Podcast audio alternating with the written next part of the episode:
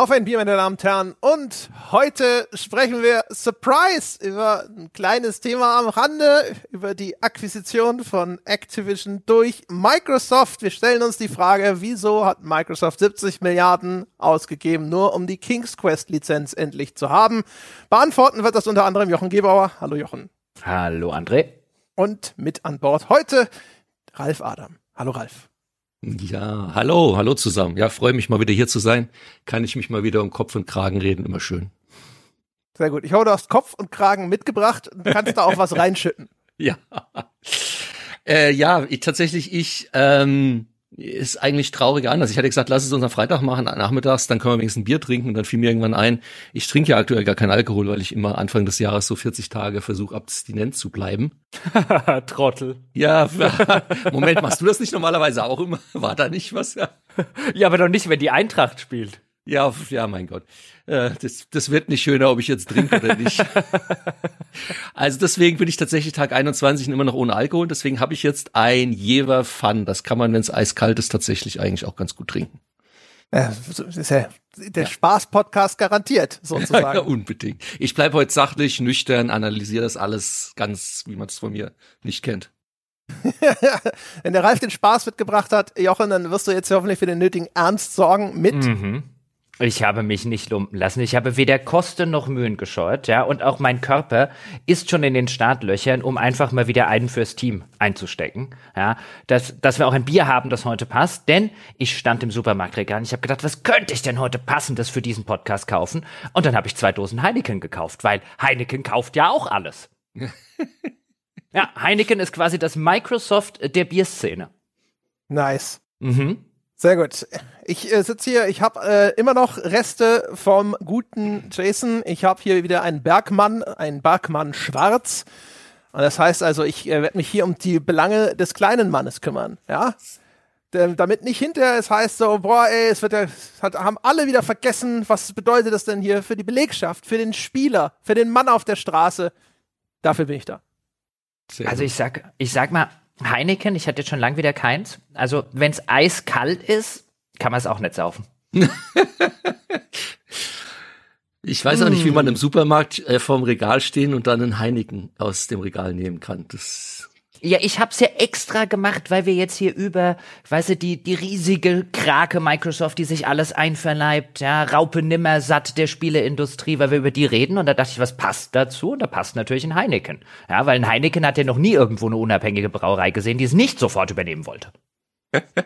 Jetzt ist die Frage, sind die Microsoft-Spiele besser als das Heineken-Bier? Ich will es schwer hoffen meine Damen und Herren. Ja, wenn das, wenn das sozusagen die Zukunft ist, die uns blüht, dann ja, gute Nacht. Sayonara, Tante Clara und so. Ich würde aber an der Stelle, gerade weil es mir jetzt eben einfällt, noch mal ganz kurz einhaken, äh, Thema Bier und mich noch mal bei dem Dronach bedanken. Der hatte mir nämlich im äh, Forum letzthin weil ich ja immer jammer, ich finde kein gutes Chocolate Stout, seit meine Brauerei hier in Regensburg das nicht mehr herstellt, mir eine Empfehlung gegeben für das Samuel Smith Chocolate Stout. Das hatte ich mir inzwischen auch schon mal bestellt und das ist mm. wirklich genial. Das kann ich sehr empfehlen. Also wer auf der Suche nach einem guten Chocolate Stout ist, ich, ich bin, es, es blutet mir das Herz, dass ich es jetzt gerade nicht trinke, aber mein Gott, 21 Tage, das schaffe ich jetzt auch noch, die anderen 19, aber danach. Und der Rest von heute. Genau, und der Rest von heute. Und der Rest von heute, genau, ja, immer alte, alte, alte Bundeswehraussteiger-Sprüche, ja. ja, 21 Tage noch und der Rest von heute. Mhm. Ja. Aber das noch zum als Nachtrag von meiner Seite zum Thema Bier. Samuel Samuel Smith ist ist eine englische Marke, oder? Genau, ja. Ich habe das. Das gibt's angeblich auch in, in gut sortierten ähm, Getränke, Handel, Märkten, äh, Fachketten, wie auch immer. Ich habe es nicht gefunden. Ich habe es mir tatsächlich dekadent auf Amazon bestellt, eine große Kiste der Phil Spencer, der uns natürlich gerade zuhört, ja, weil oh, er auch ja. wissen will, was seine Akquisition ähm, da so bedeutet, ja, und der Chef von Heineken, der uns selbstverständlich auch gerade zuhört, die sitzen jetzt wahrscheinlich gerade beide da, die Finger fliegen über die Tastatur und sie gucken, wen sie kaufen müssen, um Samuel Smith Chocolate Stout zu kriegen. Ja, Phil Spencer, äh, Phil Spencer ist ein gutes Stichwort. Äh, äh, äh André, ich mache noch einen kleinen, das noch einen zweiten. Ich wollte nur noch mal kurz drauf eingehen. Ich habe heute mit Erschrecken festgestellt, wenn ich das nächste Mal Phil Spencer irgendwie auf den Fluren der GDC treffe, gibt er mir entweder Aktien, weil es tolles Marketing war, oder haut mir einen rein. Aber ich hatte ja mal vor, es ist über drei Jahre her, nur im Nebensatz in diesem Podcast erwähnt, ähm, dass ich gehört habe auf der GDC, dass irgendwie das Entwicklungsbudget von Halo Infinite exorbitant hoch und ähm, kolportiert das Doppelte von dem von Red Dead Redemption war. Jetzt bin ich, weil ihr auch diesen Halo-Podcast äh, vor kurzem hattet, mal einfach wieder ins Internet. Selbst aktuelle Seiten beziehen sich auf eine Aussage eines gewissen Producers Ralf Adam in einem deutschen Podcast, dass das Spiel ja 500 Millionen gekostet hat. Hallo, das war ein Gerücht, das ich selbst nur gehört habe. Bitte. Also egal, was ich heute sage, wahrscheinlich kann ich mich morgen dann schon mal auf die Klageschriften von Microsoft einstellen. Was habt ihr denn für eine Reichweite mit diesem Podcast? Ja. Das ist die Relevanz, die da einfach durchschlägt, Ralf. Mhm. Ich ja. dachte, das ist dir klar, dass das jetzt hier ist, äh, quasi, weiß ich nicht. Als, äh, hab ganz feuchte Hände. Ich weiß nicht, was ich jetzt noch sagen soll. Am besten gar nichts. Es fällt mir schwer, einen passenden Vergleich zu finden. Ja. Hm. Es ist schon so ein bisschen wie die An Direktansprache des äh, US-Präsidenten über den Notfallkanal, was hier passiert. Wir können es ja mal versuchen. Ich sage jetzt, also ich habe heute Morgen meinen Teeblättern gelesen und habe äh, gesehen, äh, Sony kauft nächste Woche Square Enix. Punkt. Jetzt bin ich mal gespannt, wann das im Internet steht. Ja, ungefähr jetzt. Jetzt. Headline ja. Nein, wir werden ja, wir werden ja heute sehr viele seriöse Dinge äh, auch mhm. zum Besten geben. Dinge, die wir recherchiert haben. Ja, Dinge, die wir uns angelesen haben, Hintergründe, über die wir uns vorher auch ein bisschen andere und ich in einem Vorgespräch unterhalten haben. Wir wollen ja eben nicht hier Kaffeesatzleserei machen. Das soll hier ja kein Hot Take sein, wie es ja schon einige dort draußen gibt, sondern wir haben unsere Hausaufgaben gemacht. Mm, und vor dem Phil Spencer, das ist übrigens der Chef von Microsofts äh, Gaming-Sparte, falls jetzt jemand mit dem Namen nichts anfangen kann. Vor Phil Spencer muss man derzeit echt keine Angst haben. Also man will Phil Spencer nachts in einer dunklen Gasse über den Weg laufen, weil die Wahrscheinlichkeit ist ziemlich groß, dass er einem sehr viel Geld gibt. Vielleicht, wenn er wütend ist, bewirfst du dich mit Goldbarren, bis du tot bist. Ja, genau. Ja, ja. Ja. So, da, nimm diese Franklins an den Kopf. Das wird ja eine Lehre sein. Zu schade, dass ich glaube, dass auch dieses Jahr die GDC nicht stattfinden wird, sonst wäre es ein Versuch wert genau, so März in San Francisco. Warte, Phil Spencer hat Ralf Adam gekauft? ja, aber so, also, sorry, so billig bin ich nicht zu haben, ja. Also äh, ich, ich habe jetzt hier keinen Aktienkurs, der gerade im Keller ist, ja. Der ist ein All-Time-High. ah, sehr, sehr gut. gut. Ja, perfekt. Ja, dann kannst du ja hier, ne, wenn du hier gerade auf dem Höhepunkt deines Schaffens bist, ist ja perfekt. Genau. So, wir sprechen also äh, über etwas, man, man muss eigentlich, wenn man präzise sein möchte, äh, muss man ja sagen, Microsoft plant Activision zu kaufen. Mhm. Sie haben also quasi bekannt gegeben, dass sie das vorhaben. Beide Unternehmen haben sich auch schon darauf geeinigt und beide Unternehmen drohen auch, je nachdem, aus welchem Grund es, wenn es durchfallen sollte, Strafzahlungen. Weil es das Ganze also hinterher durch irgendwelche kartellrechtlichen Bedenken nicht zustande kommt, dann muss Microsoft dann Activision ordentlich was abdrücken. Wenn Activision tatsächlich noch ein höheres Angebot bekäme und sich entschließt, das anzunehmen, dann wäre bei Activision eine Strafzahlung fällig und so weiter und so fort. Aber aktuell ja, müssen wir davon ausgehen, dass bis Juni 2023, das soll bis dahin unter Dach und Fach sein, Activision an Microsoft verkauft sein wird. Das ist der Stand der Dinge für 68,7 Milliarden. Und zwar Cash. Da sieht man auch so ein bisschen schon, ja, wir haben in der Folge, die wir zu der Übernahme von Bethesda-Zenimax durch Microsoft gemacht haben, da haben wir schon so ein bisschen gesagt, so Mensch, krass, Microsoft scheint es jetzt mal richtig ernst zu meinen mit dem Videospielegeschäft. Und dann sieht man ja mal, wie tief die Taschen sind. Aber wir hatten ja keine Ahnung. Das war noch gar nichts.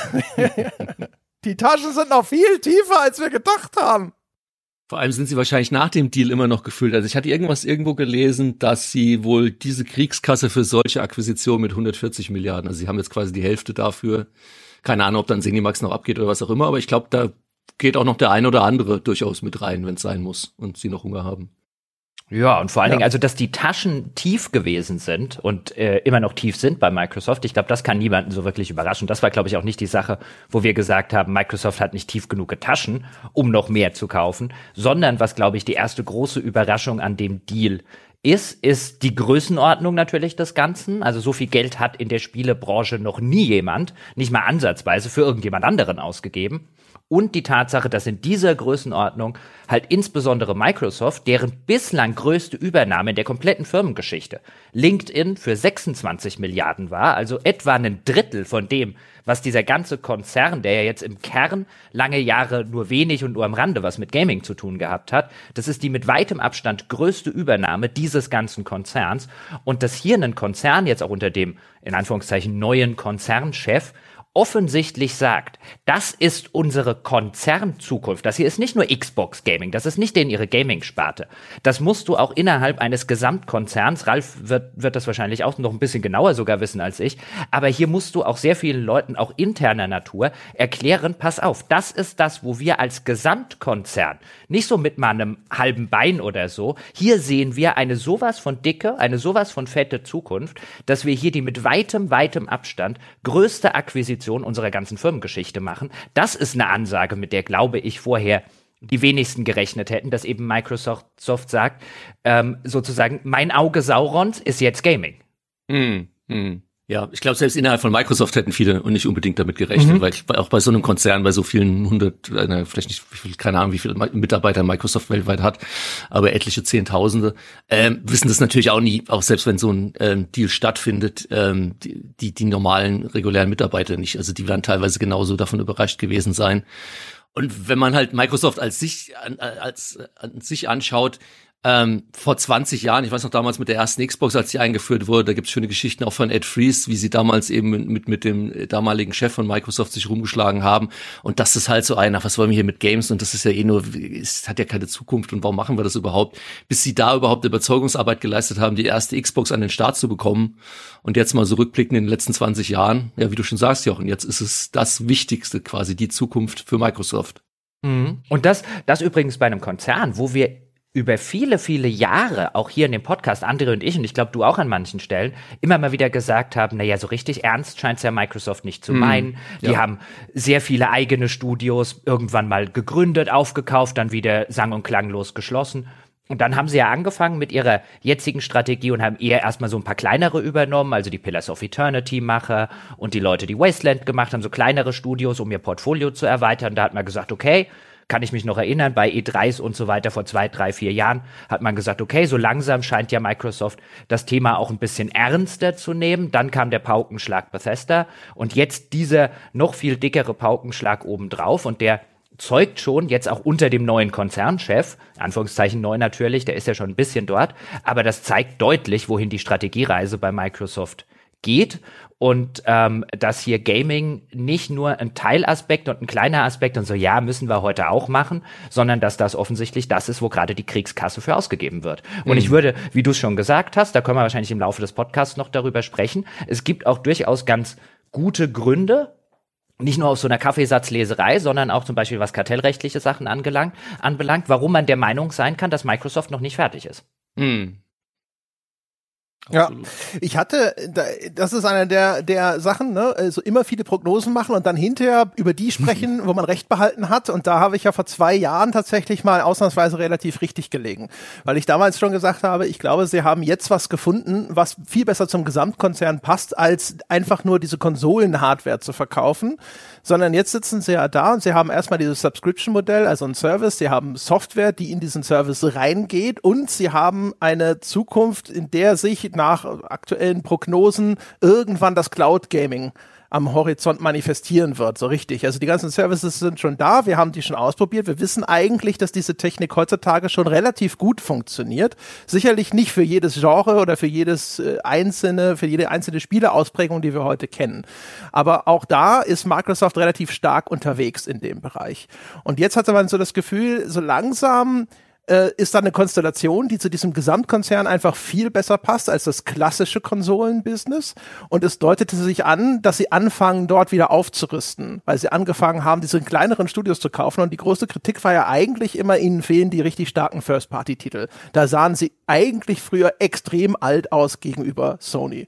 Und jetzt, jetzt so langsam wird hier halt einfach aufgerüstet. Man hat auch das Gefühl, dass jetzt hier noch mal ein bisschen Strafzölle nachgezahlt werden dafür, dass man eben über den langen Zeitraum, die sind ja jetzt schon 20 Jahre im Konsolengeschäft und sie haben es aber anders als Sony versäumt, dieses Netzwerk an eigenen Studios und starken Marken entsprechend aufzubauen. Ja, aber glücklicherweise sind sie Microsoft und können das halt einfach mit Geld ausgleichen. Ja, und, und sie hatten halt den Fall, dass die Gelegenheit jetzt wirklich günstig war. Auch da haben wir in der Vergangenheit schon drüber gesprochen. Kann André jetzt vielleicht gleich noch ein paar Takte nochmal zusammenfassend sagen. Aber die Gelegenheit war günstig, weil so billig wie gerade eben, also billig natürlich in Relation bei 68, irgendwas Milliarden US-Dollar Kaufpreis, aber so günstig wie gerade eben ist ein Unternehmen in der Größenordnung von Activision wahrscheinlich in, in absehbarer Zeit nicht mehr zu bekommen. Ja, ich denke auch in Zukunft nicht. Also ähm, das war, wir werden wahrscheinlich auch gleich noch darauf eingehen, warum und überhaupt. Aber es war tatsächlich, das klingt jetzt wahrscheinlich für die Zuhörer da draußen relativ blöd, aber es war ein Schnäppchen. Also so sieht es auch Microsoft. Es gibt sogar Diskussionen darüber, ob eventuell die Activision Shareholder da noch rebellieren, hm. weil es so ein Schnäppchen gewesen ist. Also was ja jetzt passiert war, ist die Activision Aktie ist von einem Höchststand im letzten Jahr im Februar, glaube ich, von über 100 Dollar auf teilweise bis unter 60 Dollar gefallen. Und Microsoft kauft das Ding jetzt auf für, ich glaube, so 94 irgendwas oder sowas pro Aktie. Und das heißt also, das ist jetzt, ähm, sie geben den Aktionären ungefähr so den, nicht ganz den vorigen Höchststand, aber so das, was sag ich mal, der normale Kurs vor diesem Wertverfall der Aktie gewesen wäre, kann man, glaube ich, ganz gut sagen. Mhm. Und wir wissen ja, was da passiert ist, das haben wir ja mitbekommen. Es gab äh, große Skandale bei Activision über erstens sowas wie sexuelle Belästigung, aber hauptsächlich auch eben über die äh, eine tox angeblich oder auch teilweise nachweislich toxische Unternehmenskultur, mangelnde Diversität im Unternehmen und so weiter und so fort. Und wir hatten darüber diskutiert, dass es manchmal schwierig ist, auseinander zu dividieren, warum sinkt denn so ein Aktienkurs wirklich, weil es gibt ja noch andere Einflussfaktoren. Ich habe mir das nochmal angeschaut und die, der Einfluss von diesen Klagen sowohl von der Mitarbeiterschaft als auch vom Staat Kalifornien ähm, und auch später von Aktionären gegenüber Activision, die haben schon einen erheblichen Anteil daran gehabt. Weil man kann das relativ gut nachvollziehen, immer natürlich, wann ist denn der Aktienkurs mal richtig ordentlich abgesackt. Und es gibt genau einen einzigen Punkt, und zwar am 2. November. Da ist die Activision-Aktie nochmal um 12 Prozent gefallen. Da war sie schon bei 77 Dollar und fällt runter auf 68. Und das ist der Tag eines Quartalsberichts bei Activision. Das ist auch der Tag, wo wahrscheinlich die Verschiebungen von Diablo 4 und ich glaube auch Overwatch 2 bekannt gegeben wurden. Das hat der Aktie nochmal zusätzlich zugesetzt. Also das hatte jetzt sozusagen einfach reine, rein kapitalistische Gründe. Aber ansonsten die meisten anderen Punkte, wo die Aktie deutlich fällt in einem sehr kurzen Zeitraum, das sind alles Tage, an denen entweder die Klage bekannt wird von dem California Department of Fair Employment and Housing, das ist, die, ist der Staat Kalifornien, der hier über eine Klage anstrengt gegen die Arbeitsbedingungen bei Activision Blizzard und der Rest sind Tage, an denen insbesondere das Wall Street Journal berichtet.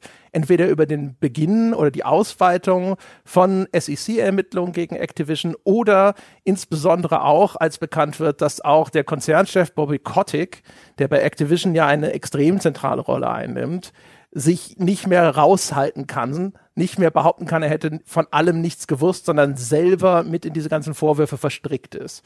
Mhm. Und also insofern kann man schon sagen, der Activision Aktienkurs ist zumindest zu einem erheblichen Teil durch diese ganzen Vorwürfe und Klagen, die da einhängig waren, nach unten gegangen, plus zusätzlich Verzögerungen in der Produktionspipeline. Ja, wobei ich sogar, sorry, willst du das, Jochen, oder? Ich wollte nur zu den Verzögerungen ja. in der Produktionspipeline, denn ich habe jetzt auch an einigen Stellen schon gelesen, ja, das seien ja eben nicht nur die Sachen gewesen, es gab ja auch diese Verzögerungsgeschichten und da muss man aufpassen, weil so etwas passiert natürlich nicht in einem Vakuum. Das ist keine genau. Entweder-Oder-Situation, sondern es ist ein, hätte es diese Verschiebungen gegeben, ohne die ganzen anderen Vorwürfe in einem gesunden Unternehmensklima, wären ähm, Shareholder, wären Aktionäre wesentlich bereiter dafür, ein Auge zuzudrücken und vielleicht zu sagen, naja gut, jetzt wird's verschoben, aber nächstes Jahr ist ja immer noch die Cash-Cow. Und wenn du aber ein unsicheres Klima unter deinen Shareholdern, deinen Aktionären hast, dann fallen solche Negativnachrichten natürlich auf extrem fruchtbaren Boden und die Aktie gibt ja noch weiter nach. Es kommt ja noch eine Sache hinzu. Ähm, also äh, Bobby Cottage hat auch in einem Interview ja gesagt, äh, da sieht man auch, ich fand dieses Interview so interessant. Das ist von VentureBeat, kann man auch im Internet, wenn es interessiert, mal nachlesen, ist halt auf Englisch. Aber er ist ja schon eine sehr, äh, ich würde mal sagen, Reizfigur, gerade für Entwickler. Kann ich gerne auch nachher noch ein bisschen genaueres dazu, von meiner Perspektive. Für Spieler auch. Ja, aber auch aus Entwicklersicht. Jemand, der irgendwie schon vor, ich weiß nicht, zehn Jahren gesagt hat, er will den Spaß aus der Spieleentwicklung rausbringen, ähm, ja, äh, die, du kannst dir vorstellen, wie Spieleentwickler auf sowas reagieren.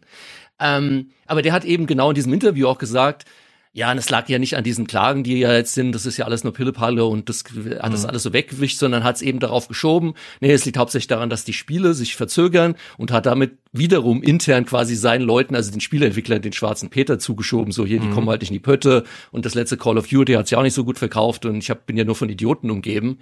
Es ist aber eigentlich eher andersrum, weil mit, die, die Spiele haben sich ja auch verzögert, weil diese ganzen Sachen jetzt aufgepoppt sind. Sie haben mhm. ja einen, einen, extremen Ausfluss an kreativen Leuten gehabt, mussten teilweise entweder kreative Leute entlassen oder die haben von sich aus die Brocken hingeschmissen, sowohl im Diablo-Team als auch im Overwatch-Team. Und es Sprich, gab Streiks, oder? Ganz genau, es gab Streiks, mhm. die sind zu Tausenden auf die Straße gegangen und gesagt, also so geht's nicht weiter.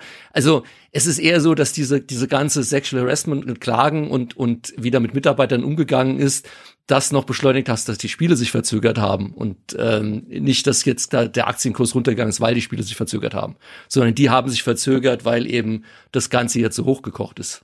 Ja, genau. Also das ist halt, die Verzögerung ist dann nochmal für den Investor das deutliche Signal, dass dieser Tumult, der im Unternehmen herrscht, sich auch ganz mhm. konkret auf Dinge auswirkt, die die Bottomline betreffen. Ja. Und das ist natürlich das, wenn die, und Jochen hat es auch schon richtig gesagt, wenn die Leute eh schon, sag ich mal, mit dem, mit der Maus, ne, mit dem Mauszeiger über dem Verkaufen-Button schweben, weil so viele negative Nachrichten aus diesem Unternehmen hm. kommen. Und wenn dann im Quartalsbericht auch noch nicht nur Glanz und Glorie zu sehen ist, sondern man sieht so, oh oh, ja, offensichtlich geht das auch nicht irgendwie spurlos an den Finanzen vorbei, dann sagen halt vielleicht viele auch nochmal, okay, entweder ich äh, begrenze meine Verluste oder ich nehme was mit, was ich vielleicht noch an Gewinn habe. Mhm. Ja.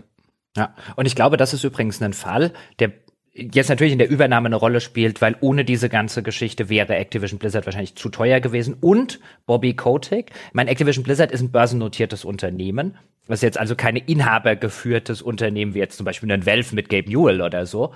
Aber ich glaube, kann man sagen, Ralf, Bobby Kotick war wahrscheinlich der mächtigste CEO in der Spielebranche mit Abstand, also allein gemessen mhm. an seinem an seinem Gehalt. Also er ist ja auch der bestbezahlte CEO mhm. Amerikas, soweit ich weiß. Also nicht nur der Spielebranche oder zweitbeste, ja. Mhm.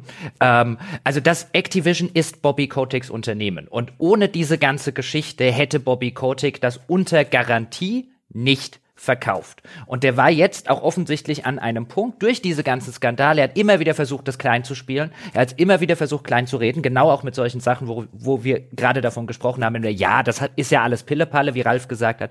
Die wichtigen Sachen waren ja die Verschiebungen der Sachen, ähm, wo er dann natürlich genau das ignoriert hat geflissentlich und absichtlich sehr wahrscheinlich, was wir gerade gesagt haben, nämlich dass diese Verschiebungen nicht im Vakuum existieren, sondern wenn du so eine Firmenkultur hast, dann wirst du sehr wahrscheinlich auch Verschiebungen bei deinen Sachen haben und kreatives Ausbluten deiner Studios und so weiter. Er hat versucht, das so lange wie es nur irgendwie finanziell für ihn geht, auszusitzen, weil der wollte nicht verkaufen. Und als er gemerkt hat, das sitze ich nicht mehr aus, dann ist er anscheinend nicht nur zu Microsoft gegangen, sondern hat durchaus auch mit Facebook mhm. äh, über eine mögliche Übernahme gesprochen. Also das hier war nicht der Fall. Im Gegenteil, äh, sieht man jetzt ja auch, das ist nicht der Fall von Microsoft geht mal Geld wedeln durch die Weltgeschichte und guckt, wen sie kaufen können. Die werden schon die Augen offen halten, wer ist denn da. Aber das hier war, glaube ich, erheblichermaßen die Exit-Strategie von Bobby Kotick, da noch so gut wie möglich und mit so viel Kohle wie möglich aus der Nummer rauszukommen.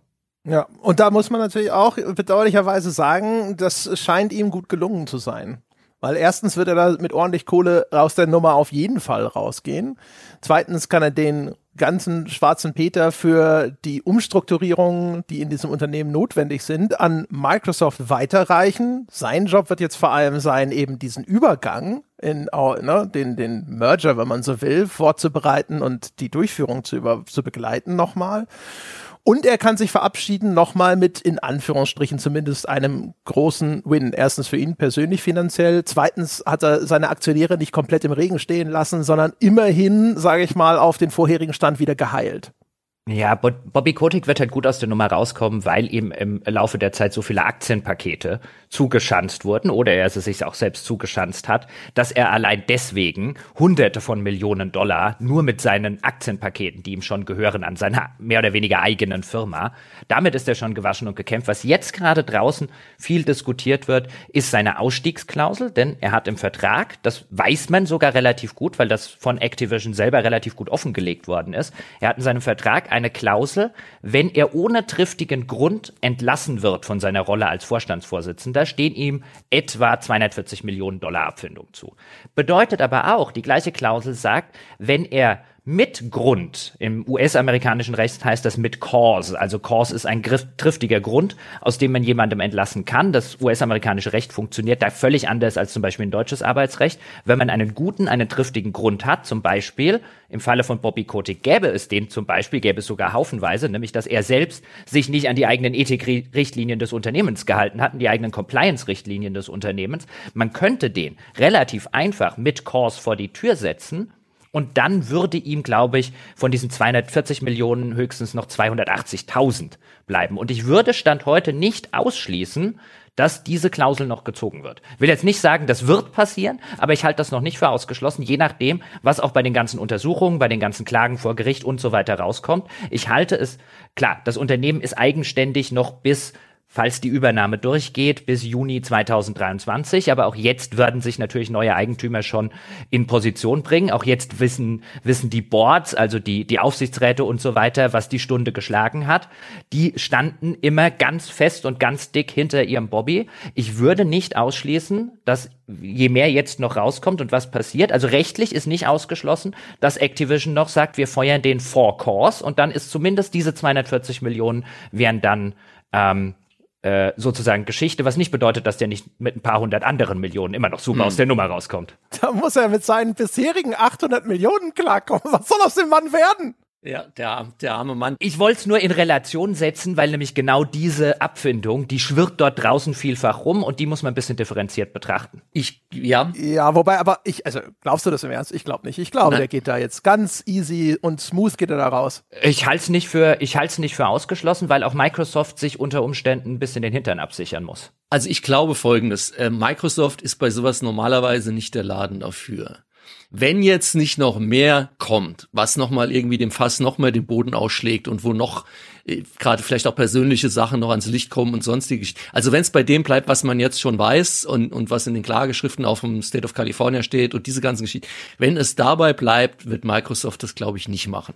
Weil es nicht in ihrem Interesse ist, da dann auch noch äh, quasi schmutzige Wäsche zu waschen und dann gibt's wieder Unruhe an der Börse. Das ist nicht Microsofts Stil. Also ich habe irgendwo auch gelesen, Microsofts Art ist eher, wenn sie mit dem unzufrieden sind, kriegen sie einen großen, kriegt er einen großen Paycheck und geht dann durch die Vordertür mhm. raus. Deswegen, ich glaube es nicht, wenn nicht noch mehr passiert. Ich, ich wollte auch nicht sagen, dass es wahrscheinlich ist. Ich wollte nur sagen, ein, das ist noch nicht so in Stein gemeißelt, wie es derzeit an, an, an in manchen Stellen dargestellt wird. Also es könnte. Wüs, wüs, wüsste durchaus andere Unternehmen, die würden das sofort nutzen. Absolut.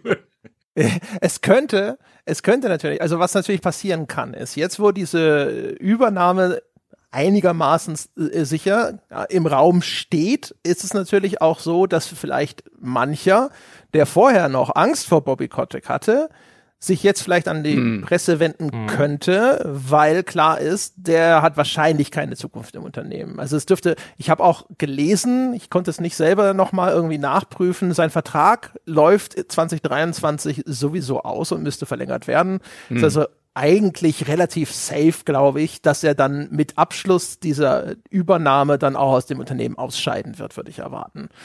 Ne, die Chancen das, das ist ja das wahrscheinliche Szenario. Ja, die Chancen, dass natürlich noch was rauskommt, wenn da noch was ist, sind wahrscheinlich ne, so gut wie zumindest nie zuvor. Die Frage ist halt nur, ist da noch was, was jetzt Kotick vor allem selber auch noch irgendwie betrifft?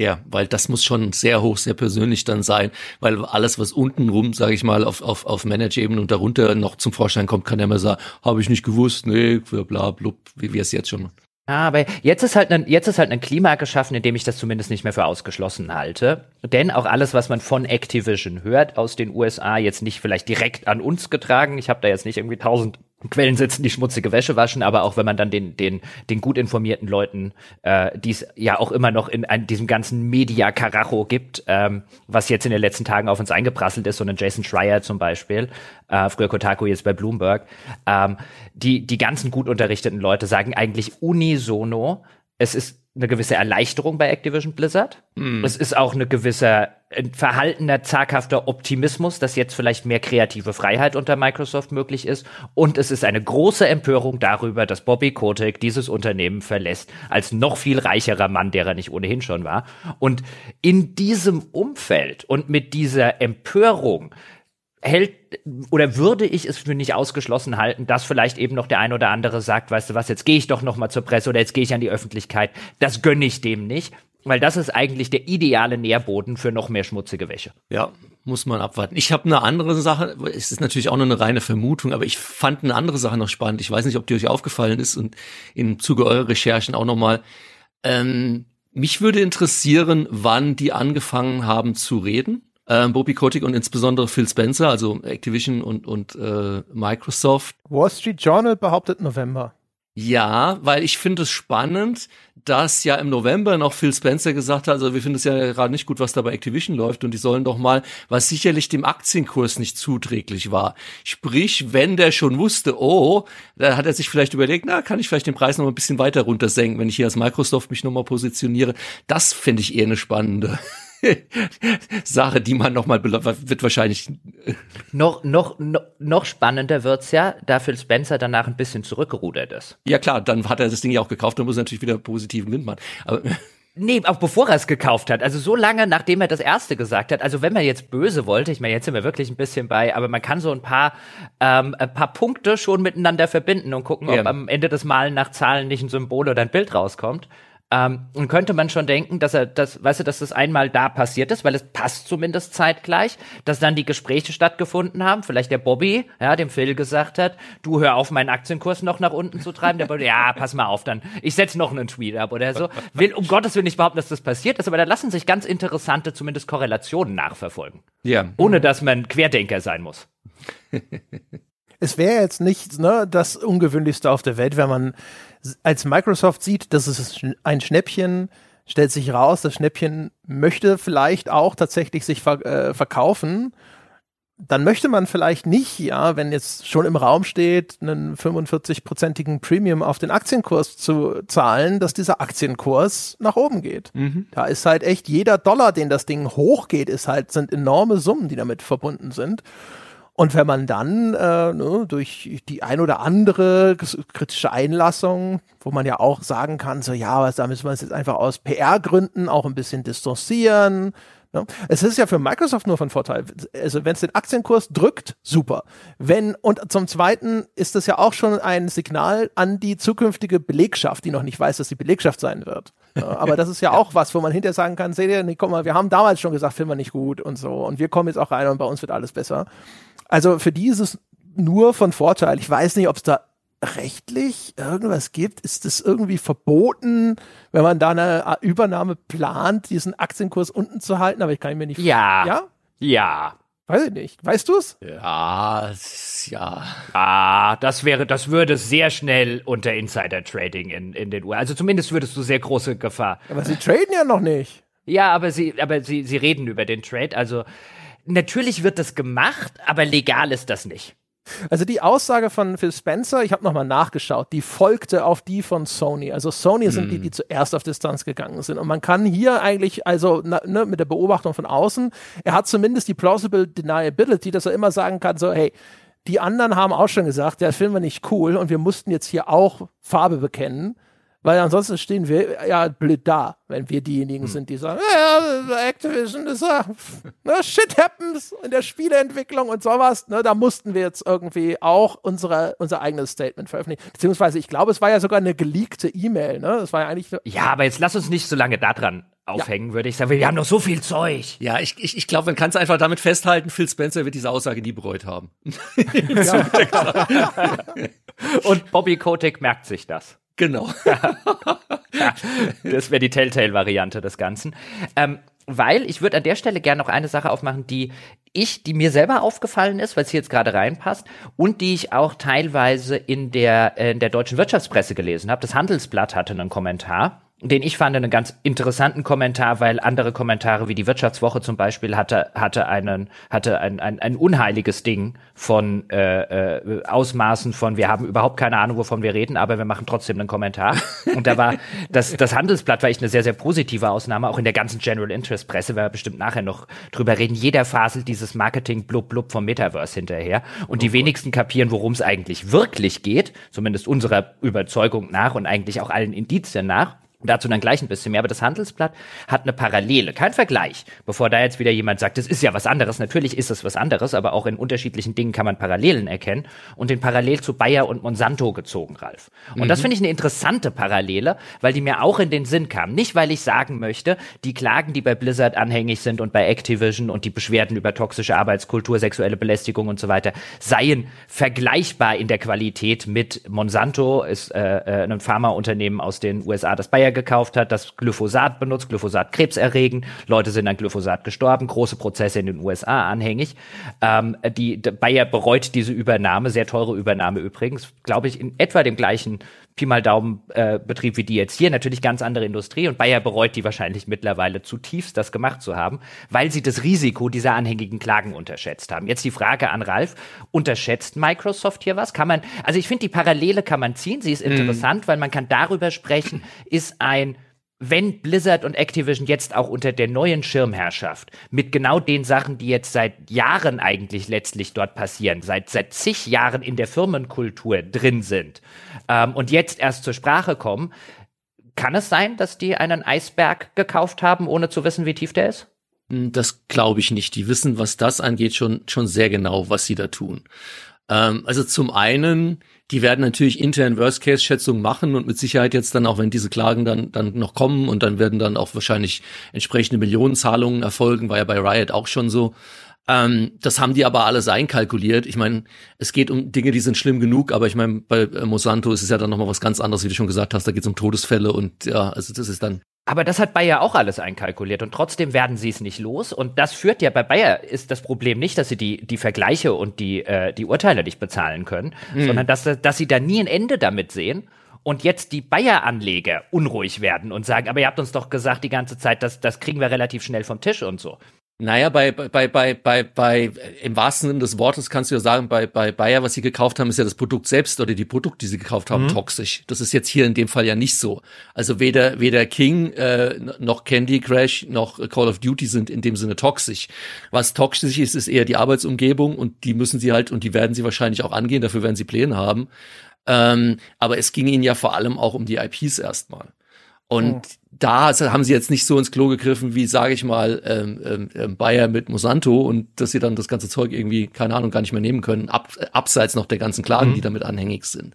Also ich glaube, die Ausgangslage ist noch ein bisschen anders. Also ich glaube, Activision weiß sehr genau, äh, sorry, äh, Microsoft, Activision auch, aber Microsoft weiß sehr genau, was sie da tun. Und ich glaube nicht, dass das jetzt ein Griff ins Klo war, wie, wie Bayer Monsanto. Äh, Monsanto. Mhm. Das glaube ich in dem Fall nicht. Ja, ja, wenn ich auch noch ganz kurz darf, und zwar Riot hat ja vor gar nicht so langer Zeit eine ähnliche äh, Klage außergerichtlich beigelegt für 100 Millionen. Mhm. Und da ging es auch um Diskriminierung und so weiter.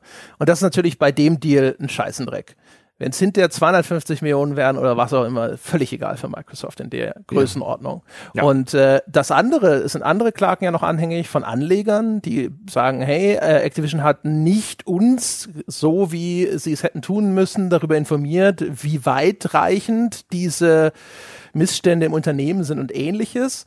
Da ist es aber so, dass jetzt die Anleger ja auch diesem Verkauf noch zustimmen müssen. Ne? Und dann sind sie ja auch ihre Activision-Aktien los. Und da habe ich einen Kommentar von einem Rechtsanwalt gehört, der gesagt hat, das wird sie wahrscheinlich gegen solche Klagen auch einigermaßen absichern. Ähm, bei, mir kam die Parallele insbesondere. Ich finde ich finde sie immer noch interessant, einfach weil sie zu interessanten Diskussionen einlädt. Ich würde auch äh, sehr stark glauben, dass Microsoft hier ähm, äh, das Risiko sehr kalkulierbar ist in der Hinsicht, weil, und das kam ja insbesondere, und auch der Kommentar vom Handelsblatt übrigens, kam zu einem Zeitpunkt, an dem es noch hieß, einen Tag nach der Übernahme, aber der Bobby Kotick bleibt. Meine mhm. erste Reaktion auf diese Meldung war ein, ja, ja, und ich heiße Robert De Niro. Nie im Leben bleibt der, nämlich aus genau diesem Grund. Wenn du dort Bobby Kotick sitzen bleiben lässt, hast du ein, ein Fass ohne Boden in genau dieser Sache. Dann werden dir nämlich diese Klagen, diese ganzen Geschichten, toxische Arbeitssituation und so weiter, das wird dir nie wieder aufhören. Dann hättest du einen vergleichbaren Fall, wie ähm, also in der Hinsicht, nicht in der qualitativen Hinsicht, aber in der Hinsicht vergleichbar mit Monsanto, dann hättest du ein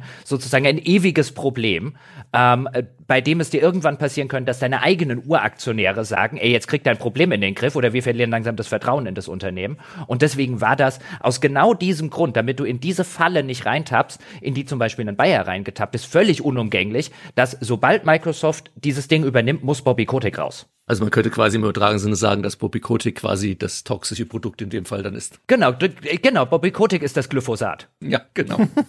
es ist Wobei, also die interessante Frage ist ja, wie schwer wird es für Microsoft hinterher wirklich, den Laden da auf Zack zu bringen? Weil man möchte meinen. Das ist eine Diskussion, die können wir gleich, glaube ich, noch führen, weil das ja. Ne, also das ist ja schon, also ein, eine, ein Risiko ist ja schon, dass hier, sag ich mal, sie diesen Baumstamm durchsägen ich habe ja mal erzählt, ich habe immer diese Reality-TV-Serie über Bau Holzfäller gesehen. Und dann sägen sie diese Bäume manchmal auf und dann sagen sie, puh, ein Glück, ja, der ist noch nicht so weit durchgefault, da ist noch irgendwie, die Hälfte ist noch, ist noch gutes Holz. Aber was, wenn sie diesen Baumstamm durchsägen und feststellen, scheiße, da müssen wir viel zu viel von wegwerfen. Hm, dann werfen sie es weg. Also ich meine, wie Ralf schon gesagt hat, also der, der Worst Case von, für Microsoft in der Hinsicht wäre doch, okay, wir müssen einen erheblichen Teil der Belegschaft, vielleicht ähm, entfernen ist jetzt natürlich ein total bescheuerter Begriff. Der erste, der mir einfällt, wenn es um Menschen geht, aber wir müssen einen Teil dieser Belegschaft auf der, aufgrund dessen, dass der halt zu sehr in der alten toxischen Kultur ver, äh, verfestigt ist, ähm, müssen wir austauschen. Aber der Worst Case bedeutet ja immer noch, ja, und uns gehört trotzdem Call of Duty und uns gehört trotzdem Diablo und, und, und, und, und. Also der Worst Case Szenario ist, natürlich hättest du nur für die IPs, wie Ralf vorhin sagte, wären 68 Milliarden natürlich äh, überbezahlt wie, wie, wie, wie sonst nichts. Aber es ist ja nicht so, als wenn du jetzt sagen würdest, okay, da müssen wir ein paar Sachen nach rechts drehen und notfalls ähm, vielleicht auch ein paar Entwicklungen im, im Laufe dessen neu booten, weil wir die Teams neu zusammenstellen müssen, weil wir neue Leute einstellen müssen. Das ist ja alles nichts, was dich um Kopf und Kragen bringt. Ich meine, man muss sich ja auch mal anschauen. Also zum einen ähm, King selbst, um die ist es ja, was so ganz, diese ganzen Geschichten angeht, komplett ruhig. Die machen ihr Ding und da kam ja auch noch nie was und Microsoft würde jetzt wahrscheinlich, so wie ich auch erstmal davon ausgehen, das können wir jetzt erstmal weiterlaufen lassen. Die machen allein ja, was habe ich gelesen, irgendwie eine Milliarde ähm, Gewinn im Jahr oder sowas und ähm, da sind jetzt keine Klagen anhängig und ich kenne viele Leute bei King, die sind super happy. Also das ist, muss jetzt auch nicht irgendwie repräsentativ sein, aber ich habe, wie gesagt, auch selbst schon Stories gehört von, von Blizzard, von Activision, auch von, von Leuten, die ich kenne, die habe ich so von King-Mitarbeitern noch nie gehört. Sprich, ich sage, okay, da sind wir erstmal safe. So, das Hauptsorgenkind ist wahrscheinlich unter anderem eben Blizzard, speziell. Die haben aber auch noch andere Studios mitgekauft. Ich meine, da ist Radical dabei, da ist Raven Software dabei, die ganzen IPs. Also die werden jetzt hingehen und sich einen Schlagplan machen und sagen, okay, wir werden ein paar Köpfe abschlagen müssen. Wir werden weiter ein gewisses Maß an kreativem Ausbluten haben. Sie werden aber der Meinung erstmal sein, das können wir covern, sonst hätten sie es nicht gemacht. Ich glaube, was spannend eher wird, ist halt, dass jetzt bei Activision Blizzard eine Sache schon richtig ins Rollen gekommen ist. Da gab es ja dann auch von, von den ähm, entsprechenden Leuten, die das da organisieren und so, schon, schon Tweets und bei uns ändert sich jetzt erstmal gar nichts, ist dieses ganze, ähm, wir wollen hier eine Gewerkschaft gründen, also dieses Uni, Union ähm, Building quasi. Weil das ist ein Punkt, wo ich sagen will, das könnte Microsoft gegebenenfalls unterschätzen, weil die, es gibt bei Microsoft selbst auch keine Gewerkschaft.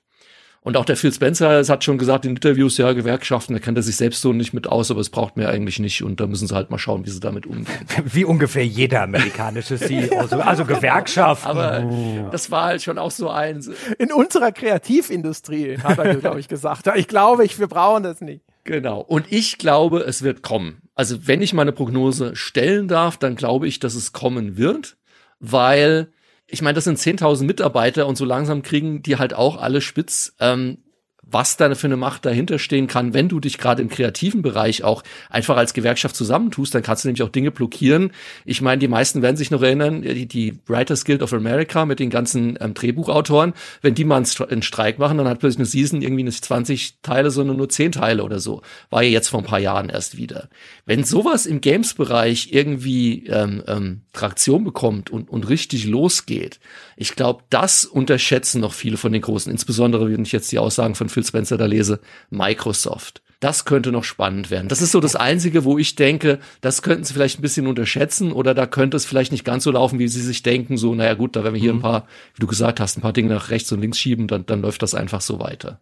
Zumal auf, auf, auf einer finanziellen Ebene. Ich meine, die, die aktuellen Zahlen, ich glaube, für 2020 geht Activision von etwa einem Umsatz von 8 Milliarden Dollar aus. Hm. Wenn du dir das vergegenwärtigst, klar, 68, irgendwas Milliarden sind ein, sind ein Haufen Holz, ja, aber da kannst du dann ja auch wieder ähm, als großes Unternehmen, ein bisschen was kannst du steuerlich abschreiben und all diese Geschichten. Und dann kaufst du ein Unternehmen, was gerade acht Milliarden verdient. Ich sag mal, selbst der Worst Case, und du hast es ja nicht gekauft, damit das alles wie bislang äh, einfach so weiterläuft und die keinen Cent mehr Gewinn machen und überhaupt nicht wachsen und so weiter. Aber selbst in einem Worst Case Szenario haben die halt ein auf vielerlei Hinsicht. Nicht Arbeitskultur, um Gottes Willen, nicht unternehmenskulturmäßig, aber die haben ein extrem gesundes, finanziell extrem gesundes Unternehmen gekauft, das selbst wenn sie dort Probleme an der Stelle und Probleme an der Stelle und Probleme an der Stelle haben, ist das eigentlich, wenn man sich das anguckt, wenn man sich die Kennzahlen anguckt und so weiter und die potenziellen Risiken, zu zwei, drei anderen werden wir vielleicht gleich noch kommen, ähm, sich die potenziellen Risiken anguckt, dann ist das ein No-Brainer für Microsoft, mhm. das zu machen. Ja, sogar noch mehr eigentlich. Ne? Also man hat das Gefühl, Microsoft kann eigentlich sogar damit noch mehr anfangen als Activision. Also Activision waren ja jetzt komplett gebürstet auf nur Mega Blockbuster Only, größtenteils zumindest. Jetzt so einzelne Re Releases wie Crash oder so mal außen vor. Und Microsoft mit seinem Game Pass, ich denke, die können sogar mit einigen IPs was anfangen, die Activision nicht mehr angefasst hätte, Tony Hawk oder sowas. Mhm. Mhm. Absolut. Ja. Und auch mit einigen Studios, so Raven Software oder so, die bei, bei Activision nur noch Zulieferer sein durften und die jetzt vielleicht die Möglichkeit kriegen, macht doch irgendetwas, vielleicht jetzt nicht im totalen AAA-Bereich für einen Game Pass. Mhm. Das kommt halt jetzt ein bisschen auch darauf an, wie die Zukunft von Call of Duty aussieht. Die werden wir sicher nochmal separat diskutieren. Da gibt's aber übrigens, das äh, werden wir später tun, aber äh, hat heute zum Beispiel auch Jason Schreier äh, äh, gesagt und geschrieben ein, dass man aus Kreisen von Activision-Mitarbeitern hört, dass die vielleicht den jährlichen Zyklus verlassen könnten. Das sei die mhm. Hoffnung zumindest bei Activision. Ja, das habe ich auch gelesen. Ja. Vielleicht noch so ein anderes Risiko, mit dem ich mich jetzt kurz beschäftigt hatte, weil, oder ein vermeintliches Risiko, weil man das überall liest, das ist so super gewesen, wie innerhalb von, diese Meldung kam raus und dann, so zumindest nach meiner Wahrnehmung, war plötzlich das ganze Internet ein Metaverse-Experte. Darüber wird nachher vielleicht auch noch zu reden sein. Also ich habe so oft habe ich Metaverse am, am Stück noch nie gelesen, seit ich von Neil Stephenson Snow Crash gelesen habe, also in dem Science-Fiction-Roman, wo er das Wort erfindet. Ähm, und das nächste war, plötzlich war jeder Kartellrechtsexperte. Hm. Und ähm, das, äh, das amerikanische Kartellrecht ist so ein, ein unheiliges, äh, äh, krakenartiges Wesen. Und jetzt hatte mich aber mal interessiert, weil egal wo man hingeguckt hat, ja, das muss ja erstmal das Kartellamt und Antitrust Laws, also Antitrust ist der amerikanische Ausdruck, so für Kartellrecht, das muss da erstmal durchgewunken werden. Und dann habe ich mich einen Abend, einen langen Abend in dieses Abenteuer reingestürzt, einfach weil ich wissen wollte, wie seriös sind denn diese ganzen Bedenken, die man überall liest, teilweise in der General Interest Presse, ja, mal abwarten, auch in, den, in der amerikanischen General Interest Presse, dann in Foren. Ähm, bei, bei Gaming-Medien und so weiter, dass das irgendwie eine ne, ne mögliche Stolperstein wäre. Und ähm, ich würde jetzt einfach mal ganz kurz einen kleinen, äh, äh, kurzen Monolog, in dem ich einige Dinge vereinfacht sage, damit ich, meine Damen und Herren, Sie da draußen jetzt nicht eine halbe Stunde mit US-amerikanischem Kartellrecht quäle. Aber ich glaube, das ist ganz interessant, nicht nur für diese Übernahme, sondern auch für weitere, die in der Branche sicherlich noch kommen werden, damit man mal so ein bisschen Background hat und vielleicht nicht so ein bisschen auf jeden Schlangenölverkäufer im Internet reinfällt, ähm, der so tut, als äh, äh, kenne er sich mit US-Kartellrecht aus. Das ist nämlich wirklich ein, hi, der Daus ist das eine Hydra. Und zwar folgendes. Das US Kartellrecht funktioniert völlig anderes als ein deutsches Kartellrecht. Hören Sie auf, die beiden miteinander zu vergleichen, scheitert schon von vornherein. Zum Beispiel an der Tatsache, dass das US-Recht, nicht nur das Kartellrecht, sondern alles US-Recht auf dem, äh, auf dem anglikanischen Rechtssystem basiert, ähm, auf dem sogenannten Common Law, das sich in England irgendwann im Mittelalter gegründet hat und dann eben über den Commonwealth, die englischen Kolonien, bis hin nach Amerika getrieben, äh, getragen wurde. Es funktioniert völlig anders als ein, als ein äh, äh, kontinentaleuropäisches Rechtssystem, das auch als Civil Law bekannt ist und das ein viel kodifizierteres Rechtssystem hat. Was heißt das? Das heißt, das kontinentaleuropäische Rechtssystem basiert darauf, dass man tendenziell sehr viele und sehr spezifische Gesetze erlässt und die Gerichte danach dafür verantwortlich sind, diese Gesetze sozusagen durchzusetzen und nur in wirklich kleinen Teilen und nur in wirklich äh, hochrangigen Gerichten vielleicht mal zu sowas wie Grundsatzentscheidungen kommen, aber nicht mal zu sowas wie Präzedenzfällen. Das Common Law, auf dem auch das amerikanische Rechtssystem basiert, geht davon aus, dass man relativ wenige und ziemlich schwammig formulierte Gesetze hat und ähm, es dann sehr häufig den Gerichten überlässt, diese Gesetze zu interpretieren. Die Gerichte haben dort einen extrem hohen Interpretationsspielraum und wenn ein Gericht irgendetwas interpretiert hat, ähm, dann tritt das sogenannte Fallrecht in Aktion. Wie gesagt, ich vereinfache das hier ein bisschen und dann gilt das gerne mal als ein Präzedenzfall und dann orientieren sich alle anderen Gerichte danach. So funktioniert das deutsche Rechtssystem nicht. Deswegen kannst du das ganze Kartellrecht schon nicht vergleichen. Deutsches Kartellrecht hat 186 Paragraphen. Amerikanisches Kartellrecht hat im Kern zwei Sätze. Und diese beiden Sätze, oh yeah, I kid you not. Das ist der Sherman Act von 1890, gab später noch ein paar andere Acts, aber das ist die Grundlage des amerikanischen Kartellrechts. Satz Nummer eins, jeder Vertrag, der den freien Handel einschränkt, ich paraphrasiere, jeder Vertrag, der den freien Handel einschränkt, ist illegal. Paragraph 2 darf kein Monopol haben. Das ist das amerikanische Kartellrecht. Alles, was daraus erwächst, letztlich, basiert auf diesen zwei Sätzen. Und dann kamen Gerichte hin und haben interpretiert ein, was bedeutet das denn eigentlich? Weil wenn ich jetzt hingehe und sage, jeder Vertrag, der den freien Handel einschränkt, ist illegal. Ab wann schränkt denn ein Vertrag den freien Handel ein? Was ist denn der freie Handel? Und so weiter und so fort. All das ist nicht gesetzlich geregelt. All das wurde von Gerichten in Einzelfallentscheidungen ausdefiniert. Und was die Gerichte gesagt haben, gesagt, vereinfacht formuliert ist, es gibt zwei unterschiedliche Arten von sogenannten Mergern, also wenn eine Firma ein anderes kauft. Es gibt einen vertikalen mhm. und es gibt einen horizontalen.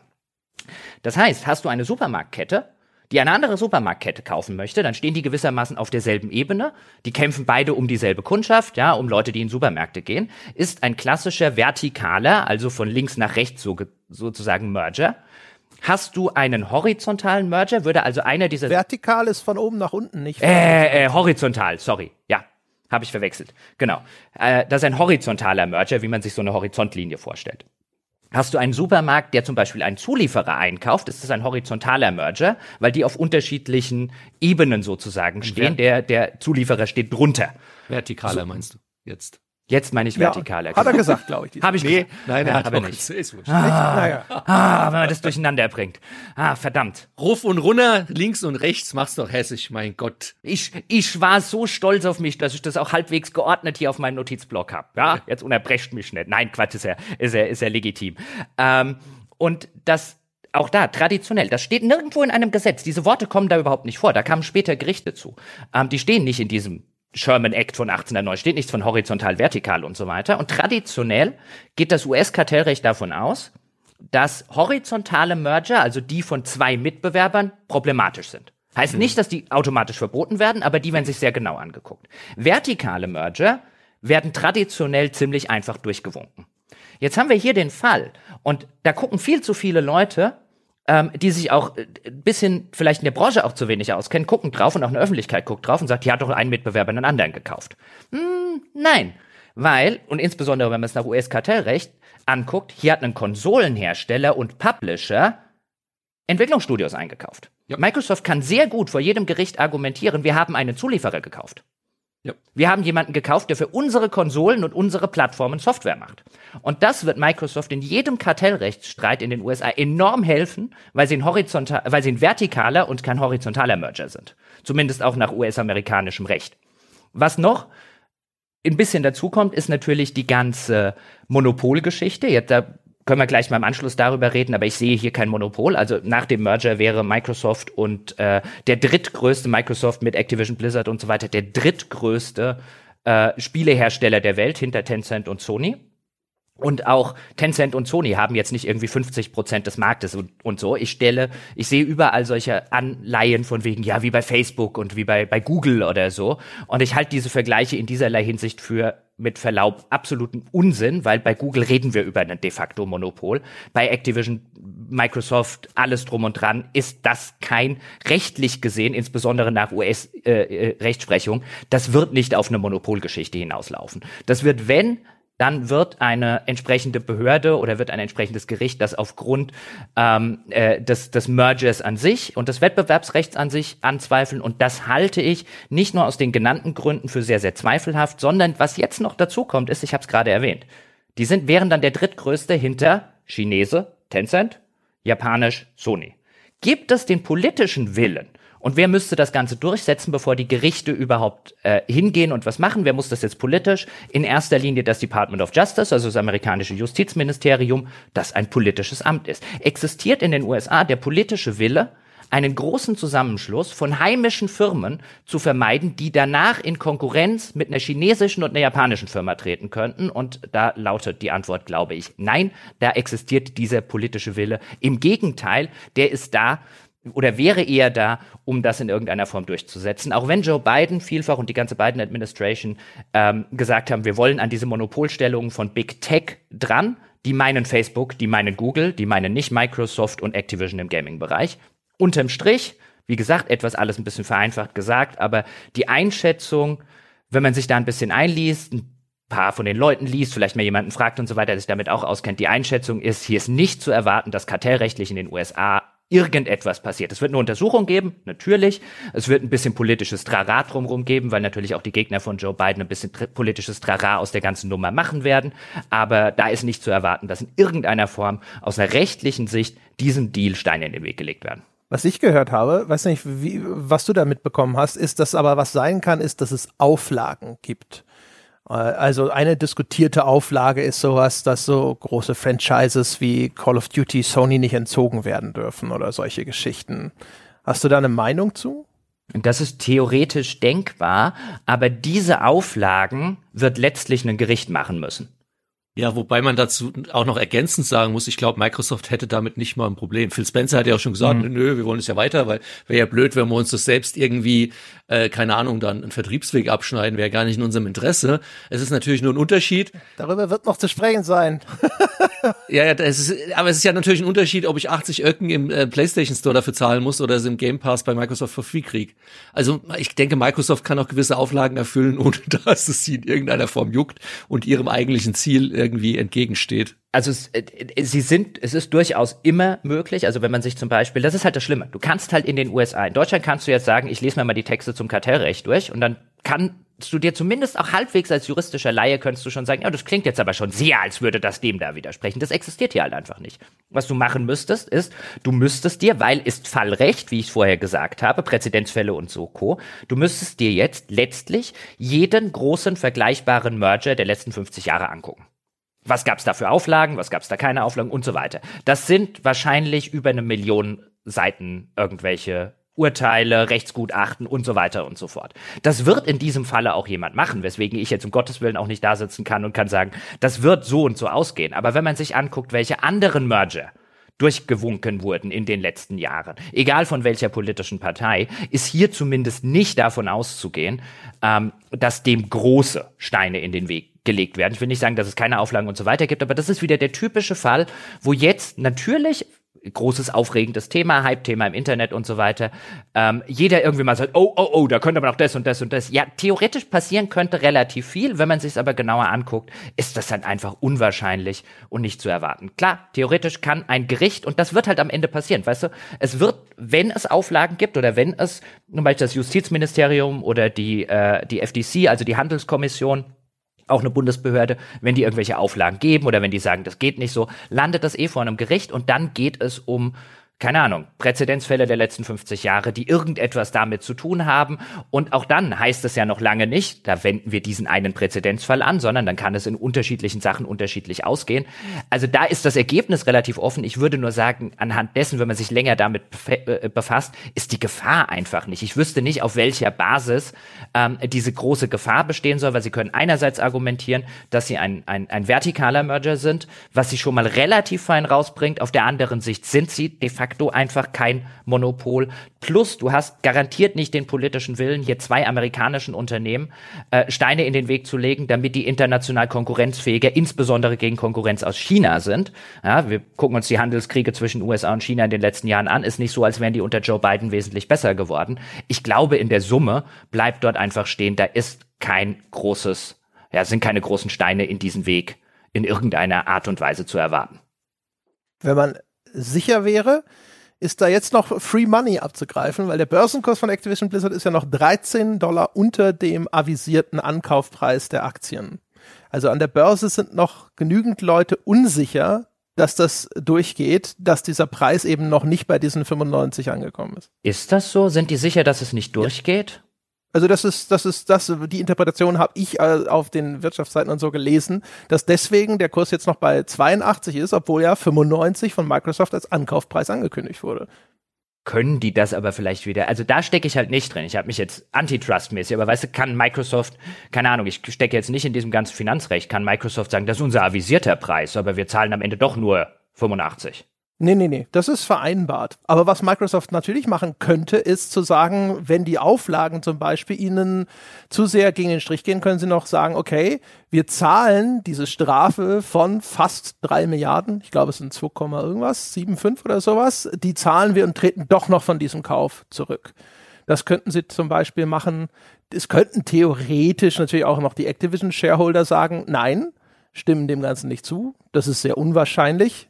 Ich glaube, das ist die, das erscheint mir aber noch die größte Gefahr von diesen, von den allen. Naja, überleg mal, was dann erstens mit ihrem Aktienkurs passiert, wenn sie das machen. Dann muss hm. Activision die Strafe zahlen. Das sind dann auch diese so drei Milliarden ungefähr, die Activision dann dafür blechen muss. Dann sitzen sie da und sagen, ja, okay, und jetzt war man mit Bobby Kotick weiter. Was ist dann mit der... Wer räumt unseren Laden hier auf? Ja. ja, genau. Also ich glaube, das kann ich mir echt nicht vorstellen, weil das wäre ja echt wirklich die Pistole an die eigene Schläfe gehalten. Ich säge jetzt mal diesen Ast ab. Es macht nichts, dass ich darauf sitze. Das ist schon alles gut so. Der Baum wird umfallen. Genau. Es sind auch viele viele institutionelle Investoren bei Activision, wo man davon ausgehen kann, dass Microsoft bei denen vielleicht auch schon mal angeklopft hat, was sie davon halten. Mhm. Also vielleicht liegt ja auch einfach, wenn nicht das erste Mal, dass auch an einer Börse Free Money rumliegt. Ich meine, wir sehen auch derzeit, zumindest auch wenn man auch internationalerweise in die in die äh, vermeintlich renommierten Wirtschaftsmagazine und so weiter guckt, wie wenig Ahnung die Leute dort von diesem Spieledings haben. Also das, das sollte man halt auch nicht unterschätzen, dass die Leute, die traditionell halt Geld in sowas haben und Geld in sowas reinstecken, halt wahrscheinlich immer noch so ein bisschen davor sitzen und sagen, ich verstehe aber von diesem ganzen Ding echt wenig. Deswegen, deswegen ja auch das ganze Metaverse-Gesülze, damit man den Leuten irgendwie einen Bullshit-Bingo-Begriff und irgendwie eine große Zukunftsvision an den Start gibt, weil die mit so Sachen wie einem Game Pass und Co. nichts anfangen können. Ja. Ja, da um, fehlen noch so ähm. die Buzzwords NFT und Blockchain, dann geht der Aktienkurs weiter nach oben. Das muss ja. das ist so eine Sache. Was ich an der an der Stelle übrigens interessant finde, auch was zukünftige Sachen angeht, nachdem ich mich mit dem ganzen Antitrust-Ding also US-Kartellrecht beschäftigt habe, ist wie enorm wertvoll. Und das ist wirklich eine der, der, großen, ich will nicht sagen das Entscheidende, aber eines der größten Kriterien ist wirklich, kaufst du einen Mitbewerber oder kaufst du einen Zulieferer? Und mhm. solange Microsoft noch Konsolen macht, und das wird heute noch darüber zu reden sein, ob Microsoft in Zukunft, also in mittelfristiger Zukunft überhaupt noch Interesse hat, neue Konsolen mehr zu machen. Ob die das brauchen, wenn wir über Cloud Gaming und diesen ganzen Spaß reden. Solange Microsoft noch ein Konsolenhersteller ist, werden die es viel leichter haben, vermeintliche oder auch tatsächliche Konkurrenz einzukaufen. Weswegen auch bei Microsoft bestimmt zumindest dieser Gedanke im Hinterkopf vorhanden sein wird, wenn wir kaufen, ist jetzt oder auch weiß ich, im nächsten Jahr oder so, aber in dieser Konsolengeneration, solange wir überhaupt noch Konsolen produzieren, der beste Zeitpunkt, um nicht mit den Wettbewerbshütern aneinander zu geraten. Dann können wir doch hier mal umschwenken und drüber diskutieren. Also, ne, wir haben natürlich schon durchscheinen lassen, alleine schon, wenn sie das jetzt wirklich zu diesem Schnäppchenpreis bekommen, ja, dass das wahrscheinlich so oder so eine ganz gute Investition war, wenn da jetzt nicht noch irgendwas völlig unerwartet ihnen um die Ohren fliegt. Aber was ist denn so das strategische Ziel? Wir können ja schon mal sagen, das Metaverse, das Microsoft in seinem Investoren-Call und seinen Pressemitteilungen immer mal wieder so ein bisschen da bemüht hat oder sowas, da sind wir uns wahrscheinlich einig, dass das, das ist es nicht. Dazu müsste man erstmal wissen, was das Metaverse ist, weil das äh, weiß auch Microsoft nicht. Es hat aber, glaube ich, wieder Phil Spencer wieder in einem Interview irgendwie so gesagt. Wir wissen ja noch gar nicht, was das Metaverse sein wird. Ich, ich lasse euch gleich mal zum Metaverse, weil äh, äh hier sagt, hier sagt Recon übrigens gerade, es ist total super. Der Hund hat sich angewöhnt, nur aufs Klo zu müssen, wenn ich am Podcasten bin. Ja, ich weiß nicht, wie ich ihm das beigebracht habe. Ich muss den gleich mal kurz zur Tür rauslassen. Ich höre euch dann weiter zu, aber ich kann mal zwei Sekunden nichts sagen. Aber der sieht dich dauernd Bier trinken. Das ist einfach, was ihn da triggert. Das ist natürlich vielleicht, ja. ja. Du weißt, er hat so eine Konfirmandenblase, es kann genau. sein. Aber was ich, ich glaube, was Microsoft mit dem Metaverse meint, da wollte ich nur einhaken. Ich glaube tatsächlich, dass die sowas wie einen Metaverse vorhaben, nur völlig anders als das, wie es ein Facebook und äh, die Krypto-Jungs unter draußen haben. Ich glaube, mhm. dass Micro Soft Metaverse, was denen im Kopf rumschwebt, ähm, und vielleicht kann André übernehmen, weil ich weiß, dass wir da so ein bisschen auf der gleichen Wellenlänge sind, was die Interpretation angeht, ist was völlig anderes als irgendwie eine VR-Welt la Ready Player One oder sonst irgendetwas, sondern denen schwebt ein Metaverse vor, wo sie der ultimative Anbieter für alles Entertainment im äh, Internet letztlich, beziehungsweise im neuen Metaverse sind. Ja, du gehst zu Xbox oder Microsoft oder wie sie es auch immer am Ende branden und da bekommst du all deine Entertainment Needs und sie sorgen gerade dafür, dass sie im Spielebereich die erste Anlaufstelle werden. Das wird nicht die letzte bleiben. Ja, genau. Ich habe äh, hab schon gesagt, ich glaube, sie haben im Grunde genommen eine Strategie rebranded unter Metaverse, die sie die ganze Zeit schon verfolgen. Also wir erinnern uns an das große Gelächter über die Vorstellung der Xbox One mit TV, TV, TV und das war dann damals noch so eine Media Center und das war früher eigentlich auch schon immer die Ansage, okay, das ist hier der Kampf ums Wohnzimmer, der da losgegangen ist. Und ähm, Microsoft ist ja ein gigantischer Konzern, der schon in manchen Feldern riesig gut unterwegs ist, der aber auch schon versucht hat, in anderen Feldern nochmal neues Endkonsumentenbusiness aufzubauen und dabei auf die Fresse gefallen ist. Also zum Beispiel mit ihren Handy-Experimenten mit dem Windows Phone und ähnlichem. Ich weiß, es gibt jetzt hier das äh, Surface Duo oder sowas, das auch nochmal wieder so in Richtung Phone geht und sowas, aber da ist zumindest der Ofen aus. Und auf den anderen Feldern, wo sie schon probiert haben, jetzt nochmal, ich meine, in irgendeine Richtung muss ja auch ein gigantisches Unternehmen wie Microsoft noch seinen in Zukunft Kundschaft und auch seine Verkäufe steigern. Und jetzt ist eben äh, der Punkt gekommen, wo sie gesagt haben, okay, jetzt kommt das richtige Commitment nochmal in diesen Gaming-Sektor. Und das, was sie mit Metaverse bezeichnen, ist, glaube ich, einfach nur der Walled Garden 4.0.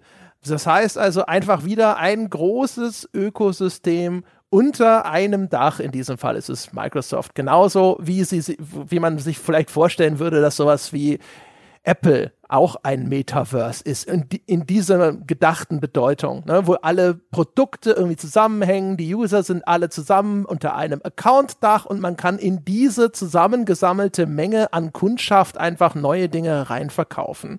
Und das Interessante oder das Kluge, wenn man so möchte, dabei ist ja, Microsoft geht da kein Risiko ein. Dieser Gedanke von diesem Metaverse, der von anderen Leuten propagiert wird, der immer so richtig nach krasser Sci-Fi klingt, sowas wie Facebook das mal vorgestellt hat mit dieser peinlichen VR-Demo, ist ja, dass man gesagt hat, okay, es gibt irgendeine Weiterentwicklung des Internets, wo dann die Leute mit VR-Technologie, mit AR-Technologie oder irgendwas völlig anderem jetzt auf einmal äh, statt ins Kaufhaus zu gehen, durch ein virtuelles Kaufhaus gehen und dort Dinge dann auch nochmal betrachten, Sachen, die sich bisher nicht gut einfach in, aus irgendeiner irgendeiner Browserliste kaufen lassen, wie weiß der Geier, Kleidung kann man immer noch nicht anprobieren dort, aber ne, manche andere Sachen, die man einfach mal anfassen und drehen und wenden möchte oder sowas, das ist dann auf einmal dort auch besser und dann brauchen wir endgültig keine Kaufhäuser mehr und so weiter. Ich glaube, das ist alles ziemlicher, äh, äh, ziemlicher Quatsch, äh, weil vieles davon mit einer Liste in einem Browser einfach besser funktioniert.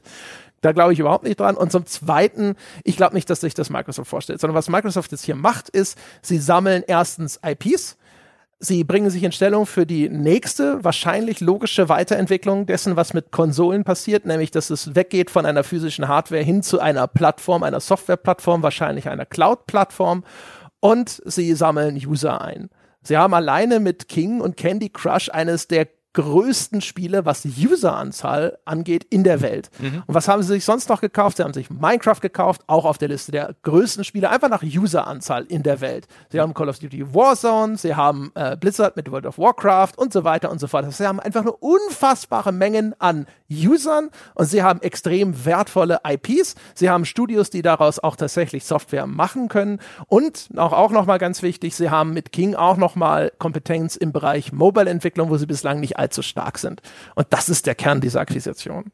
Ich habe nichts hinzuzufügen, euer Herren. Also, ich meine, ich glaube, ähm, ich, ich gebe dir zum einen mal absolut recht. Also, ich bin noch nicht mal da, ähm, dass ich sagen würde, sie haben dieses ganze VR und AR und was, was äh, Facebook auch propagiert und so abgeschrieben. Ich glaube, es ist es ihnen einfach egal.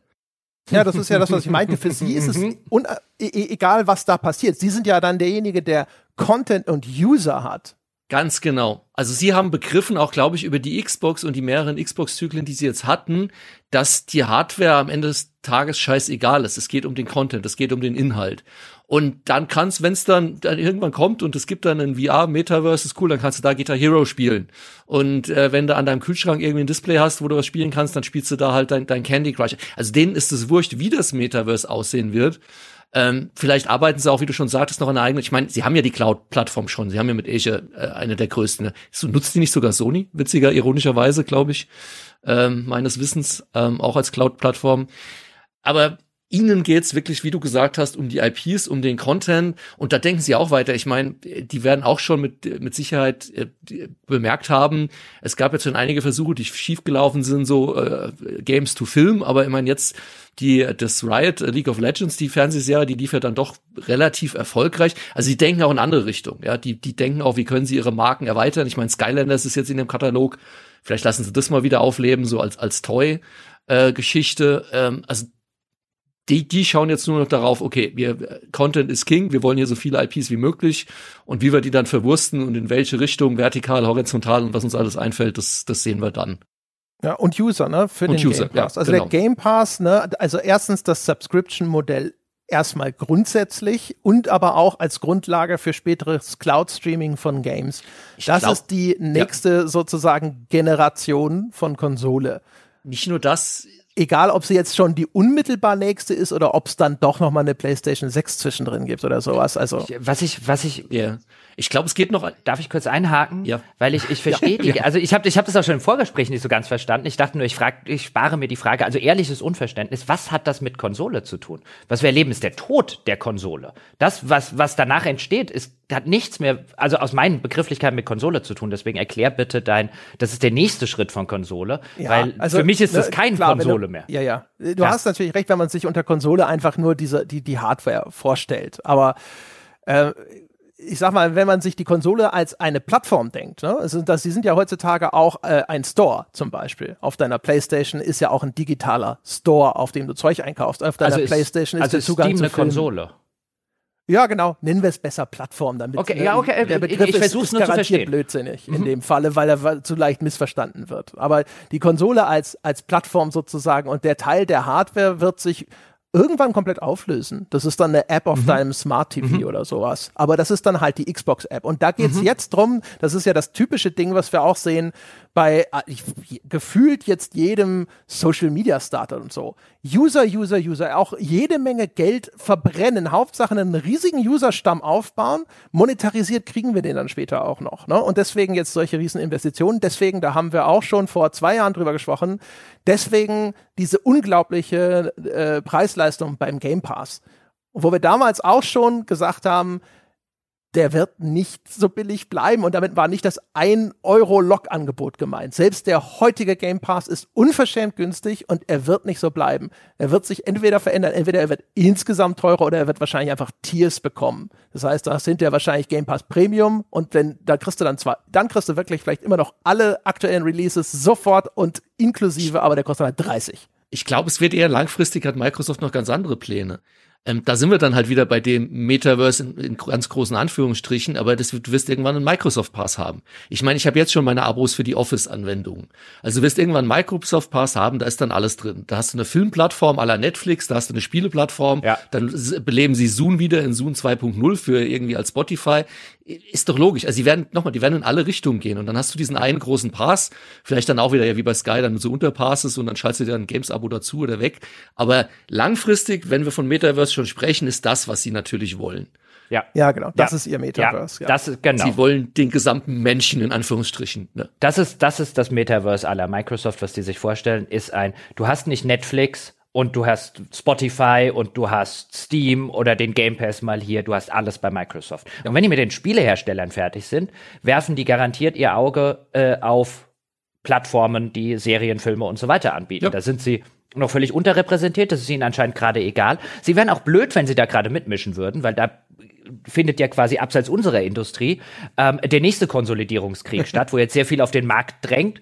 Ähm, und in zehn Jahren kauft Microsoft oder in fünf Jahren kaufen sie möglicherweise eine von den Sachen, die halt einfach noch eine Runde übrig geblieben sind und integrieren die auch in ihr Angebot. Da wird Musik und so weiter dazukommen. Zumindest ist das bestimmt der Plan von Microsoft. Und insofern finde ich den auch auf dieser Metaverse-Ebene übrigens spannend, weil ihr vorhin drüber geredet habt. Ist ein, interessiert Microsoft die Technik, sowas wie VR und so weiter? Und ich stimme zu, das ist ihnen einfach egal, weil es kann ihnen auch egal sein, weil wenn du die, wenn du die Nutzer hast und den Content hast, dann bestimmst du automatisch die Technik. Ja. Das hast du ja schon immer in der Geschichte der Technik gehabt. Also jetzt ganz, ganz, ganz banales Beispiel. Es ist scheißegal, ob der Betamax Videorekorder besser ist als der VHS Videorekorder, wenn VHS die Nutzer und den Content hat. Ganz einfach.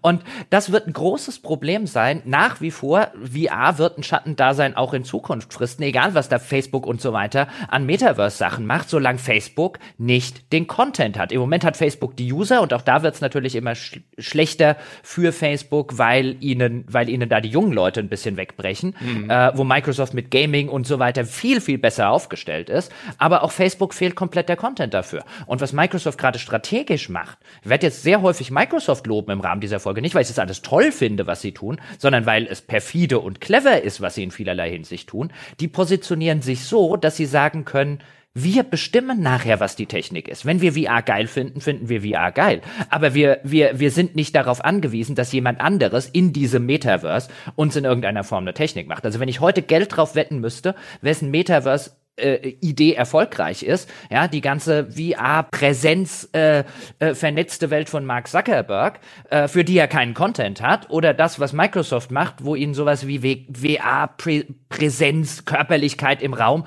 das, das spielt bei denen keine Rolle. Aber das sieht wesentlich mehr danach aus, als ist das, äh, das aus meinen Augen, wo die Zukunft tatsächlich liegt. Weil. Ja. Mhm. Sie, ja, genau. Das war ich auch auf der Liste. Und da habe ich mir auch äh, vor allem notiert, siehst du, Bobby Kotick hat das verstanden. Deswegen ist er auch zu Facebook gegangen. Hat sie ihn offensichtlich noch nicht vermitteln können. Ja, Facebook so, hä? Was? Spiele? Was wollen wir damit? Nee, ich glaube auch für Facebook wäre es halt auch noch, wäre es halt auch noch zu früh. Ich meine, stell dir vor, Facebook hätte Activision Blizzard gekauft. Was hätte denn Facebook mit Activision Blizzard gemacht, außer die so weiterlaufen lassen wie bisher? Was hätten die denn für, was hätten die denn gehabt? Ja, aber das ist natürlich, das ist dann auch eine, eine Frage dann hinterher, wenn wir nochmal drüber sprechen, inwiefern kann und muss Sony da jetzt drauf reagieren? Und da ist ja dann die Frage, wenn man zu lange wartet, was ist dann noch übrig? Ne? Also wenn Microsoft den, den Deal jetzt einfach so genehmigt gekriegt, äh, kriegt, ohne irgendwelche schmerzhaften Auflagen oder ohne schon irgendwie, ne, sagen wir mal, dunkle Wolken am Horizont, was weitere Übernahmen angeht, man möchte ja eigentlich meinen, äh, bei der Strategie, die machen einfach weiter. Ja, wobei jetzt bei, bei Facebook zum Beispiel, ich habe jetzt im Vorfeld auch wegen dieser Metaverse-Geschichte, ich habe echt viel über dieses Metaverse gelesen, auch zum Beispiel den, den ach so äh, einflussreichen Essay, den da ein gewisser Matthew Ball, heißt er, ähm, äh, vor anderthalb Jahren oder so, oder vor knapp zwei Jahren sogar schon geschrieben hat, der immer wieder zitiert wird. Und mein Gott, was für eine Ladung Schlangenöl. Ähm, äh, der, der Typ ist, äh, äh ist, ist irgendwie äh, Heuschreckenkapitalist so ungefähr, hat aber einen der vermeintlich einflussreichsten äh, Essays zu diesem Thema geschrieben. Ähm, und ich, ich lese den, aber das ist eine andere Geschichte für einen anderen Tag. Also ich habe viel Zeug gelesen, unter anderem auch viele Interviews, zum Beispiel mit Mark Zuckerberg, was so seine Vision für das Metaverse ist. Und seine Vision fürs Metaverse ist, und ich vereinfache es jetzt natürlich ein bisschen, aber es ist ein Präsenz im Raum, im virtuellen Raum. Und das sei das, was irgendwie heute fehlt. Der hat so ein Sozialding im Hintergrund im Hinterkopf. Und das, äh, weißt du, Augmented mit Augmented Reality, mit Virtual Reality und so weiter. Und ich bin da völlig auf der Seite von Strauss Zelnick. Ähm, dem äh, Chef von Take Two, der zu diesen ganzen Sachen wie Metaverse und so weiter mehr oder weniger, auch da paraphrasiere ich ihn jetzt gesagt hat, gerade zu diesen Sachen, die Facebook vorhat, ja, mit dieser räumlichen Präsenz im sozialen Raum und so weiter. Das haben wir während Corona versucht, wir fanden es scheiße. Ja. Ich kann mir das bei so Enterprise sogar noch besser vorstellen, wenn man jetzt mal überlegt, ne, vielleicht wird sowas wie Homeoffice und sowas, das äh, nimmt zu, lalala. Aber so insgesamt, also, weiß ich nicht. Bin ich mal gespannt. Auf jeden Fall ist das halt einfach noch viel, viel weiter weg. Das ist auf jeden Fall viel, ja, viel weiter weg. Ja. Und das, was Microsoft macht, bringt sie in eine Position, wo es ihnen egal sein kann, wie sich das hinterher ausdifferenziert. Ihr Zeug wird man immer brauchen, während wenn Facebook aufs falsche Pferd setzt ja, was, das Einzige, was Microsoft für das Modell, was sie offensichtlich vorhaben, braucht, ist ein funktionierendes Cloud Gaming. Und ein funktionierendes Cloud Gaming ist schon mit der heutigen Technik herstellbar, wenn man genug Kohle drauf wirft. Mhm. Und das wird das sein. Sie haben es ja eigentlich schon. Ne? Ja, sie haben, sie haben das. Ich habe es jetzt auch extra mal ausprobiert hier mit meiner meiner Xbox. Du kannst ja schon sehr viel Zeug ohne zu installieren in der Cloud äh, spielen. Das ist natürlich nicht perfekt, aber für klassische Singleplayer-Spiele, ich hatte bei keinem einzigen, das ich testweise ausprobiert habe, auch nur ansatzweise etwas gehabt, wo ich jetzt gesagt habe, weil ich vielfach dann gelesen habe, ah, ist doch alles unspielbar und ne, ne, ne, ne Quatsch. Ja, und ähm, vor allem, oh, äh, das sind alles Spiele, die sind noch nicht dafür gemacht. Ja, ja, genau. Ne, die, die wurden nicht gemacht mit, okay, das ist für die Cloud. Genau. Wir designen das für die Cloud. Das ist jetzt natürlich auch wieder, das ist nur ein Randthema, aber wenn diese Zukunft, wie Microsoft sie sich unserer Meinung nach vorstellt, wenn das eintrifft oder sowas, dann werden Spiele natürlich auch für diese Plattform designt und sie werden diese, diesen Stärken entsprechen. Genauso wie Shooter auf Konsole Aim Assist und so entwickelt haben, um den Defiziten der Peripherie entgegenzukommen und den Shooter besser spielbar zu machen. So wird es auch bei Cloud sein. Und manche Sachen, wie vielleicht, ausgerechnet vielleicht so ein 60 Frames pro Sekunden Call of Duty, wo extrem schnell Bewegung und Präzision gefordert ist, das wird sich vielleicht entsprechend anpassen und verändern und manche Sachen werden auf der Cloud einfach in eine Nische zurücksinken, so wie es mit der Echtzeitstrategie passiert ist, weil die einfach mhm. keinen Weg auf die Konsole gefunden hat. Ja, werden auch in diesem, wie, wie bei jedem, also die, diese, diese, diese Diskussion verfolgt mich jetzt bei, bei Sachen, ja, was passiert denn dann mit unserem geliebten XY? Das verfolgt mich letztlich, seit ich meine erste ASM irgendwann 1989 oder so gekauft habe. Immer wenn sich die Technik in dieser Branche verändert hat, sind ganze Genres auf der Strecke geblieben. Und teilweise kamen die dann später aus der Versenkung, als man einen neuen Weg gefunden hat, die mit neuer Technik irgendwie ins neue Jahrtausend sozusagen zu transportieren. Und manchmal sind sie den Weg des Dodos gegangen. Das wird hier auch passieren. Das wird auch nicht nur seine das wird nicht nur Vorteile haben, aber ich glaube, die Vorteile, die es haben würden, auf ein paar der Nachteile werden wir bestimmt auch noch zu sprechen kommen, ist ein, wenn Microsoft, wenn diese Übernahme jetzt durchgeht, und, und die, auch die ersten Spiele dann mal nächstes Jahr vielleicht, auch wenn ich da, oder die, Ende dieses Jahres, wo ich ja immer noch nicht so richtig dran glaube mit dem Starfield. Aber dann kommen auch die ersten großen Sachen von Bethesda. Dann kommt auch mal ein Elder Scrolls. Dann haben sie jetzt die ganzen, dann kommt ein Diablo 4. Ähm, äh, dann kommt's neue Call of Duty und so weiter. Den ganzen Krempel, den jetzt Microsoft in seinem Game Pass hat und auch die äh, Leute du, von Pillars of Eternity und von Wasteland und so weiter, die werden neue Spiele machen. Die haben so viel Shit dann, auch First-Party-Krempel in ihrem Game Pass. Und jetzt redet hier jeder davon, ja, die wollen das Netflix für Spiele werden. Gewisserweise schon, aber davon sind sie nicht nur den Content entfernt, den haben sie jetzt gerade langsam aber sicher eingekauft, sondern sie sind die Usability von Netflix entfernt. Und das wird und muss ihr nächster großer Schritt sein, weil Netflix, der, der, der große Aspekt von Netflix ist ein, ich komme abends heim, ich setze mich auf die Couch, ich mache dieses Ding an und ich drücke auf Start und dann läuft eine Serie. Und wenn ich die nach fünf Minuten, nach zehn Minuten scheiße finde, dann gucke ich eine andere.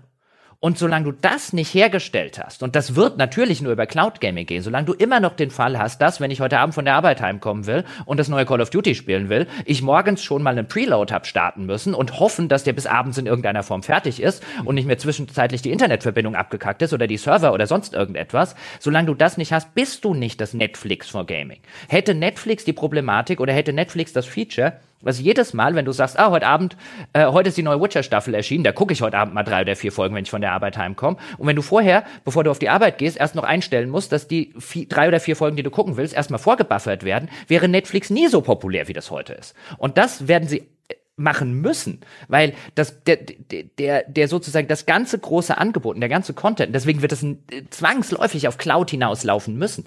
Dieses ganze Angebot hilft ihnen unter dem Strich relativ wenig, wenn es ist ein, ja, hier ist jetzt ein Haufen Zeug, den ich jetzt gerade nicht spielen kann. Jetzt wollte ich dem Ralf Luft lassen. Da habe ich euch sprachlos gemacht. Ich habe euch sprachlos gemacht. Jawohl. Aber dann, dann, äh, dann hake ich ein, wenn der Ralf hier nichts zu sagen hat. Und zwar, äh, was soll ich dazu noch sagen, außer ja?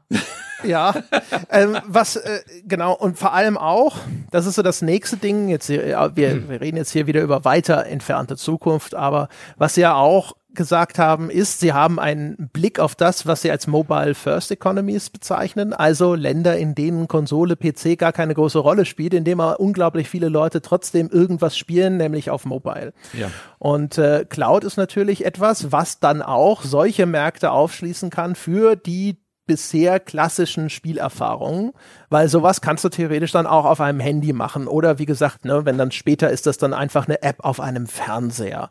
Da musste nämlich niemand mehr diese hohe Hürde nehmen, sich eine Konsole oder einen PC zusätzlich zu kaufen, nur um überhaupt Zugang zu diesen Spielen zu bekommen. Und das ist die nächste große Erweiterung für diesen, dieses klassische Games-Segment. Der Games-Markt insgesamt hat sich ja dem schon geöffnet. Deswegen laufen ja inzwischen, glaube ich, vom weltweiten Umsatz von Computerspielen 55 Prozent aus Mobile rein, weil das einfach quasi global ist schon jetzt. Ja. Während das, was wir eigentlich immer hier auch besprechen und behandeln und was wir meistens im Kopf haben, wenn es um Spiele geht oder sowas, das ist ja eigentlich eher was, was noch so hier in den westlichen Ländern, in USA, in Europa und so weiter dann verbreitet ist, nämlich so Konsole und PC. Und das ist natürlich auch so. Das ist, glaube ich, auch deswegen lohnen sich Investitionen in diesen absurden Größen, weil das ist der Markt, auf den Microsoft dann in einer weiter entfernten Zukunft schielt. Ja, und jetzt, jetzt stell dir das vor. Und ich meine, das ist keine Zukunftsmusik, sondern das ist heute.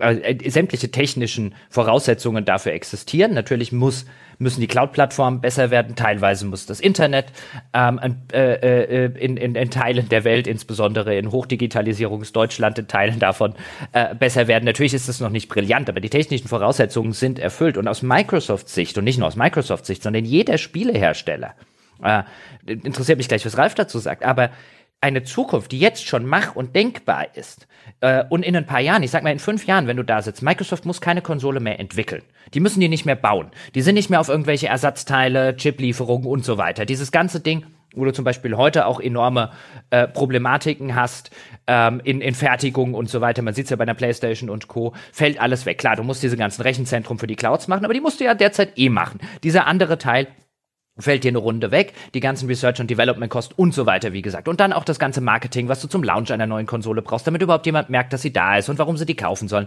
fällt alles weg. Der ganze physische Distri Distributionsweg von Spielen fällt weg. Du musst die nicht mehr auf CDs, CDs, DVDs, Blu-rays und so weiter pressen. Du musst nicht mehr auf die Idee kommen, die in irgendwelche Läden reinzustellen und einem Händler irgendwie noch 30 Prozent oder 50 Prozent oder was auch immer deines Profits zu geben. Und dann ist noch ein Zwischenhändler und du musst das ganze Zeug von irgendeinem Kontinent auf einen anderen Kontinent schaffen.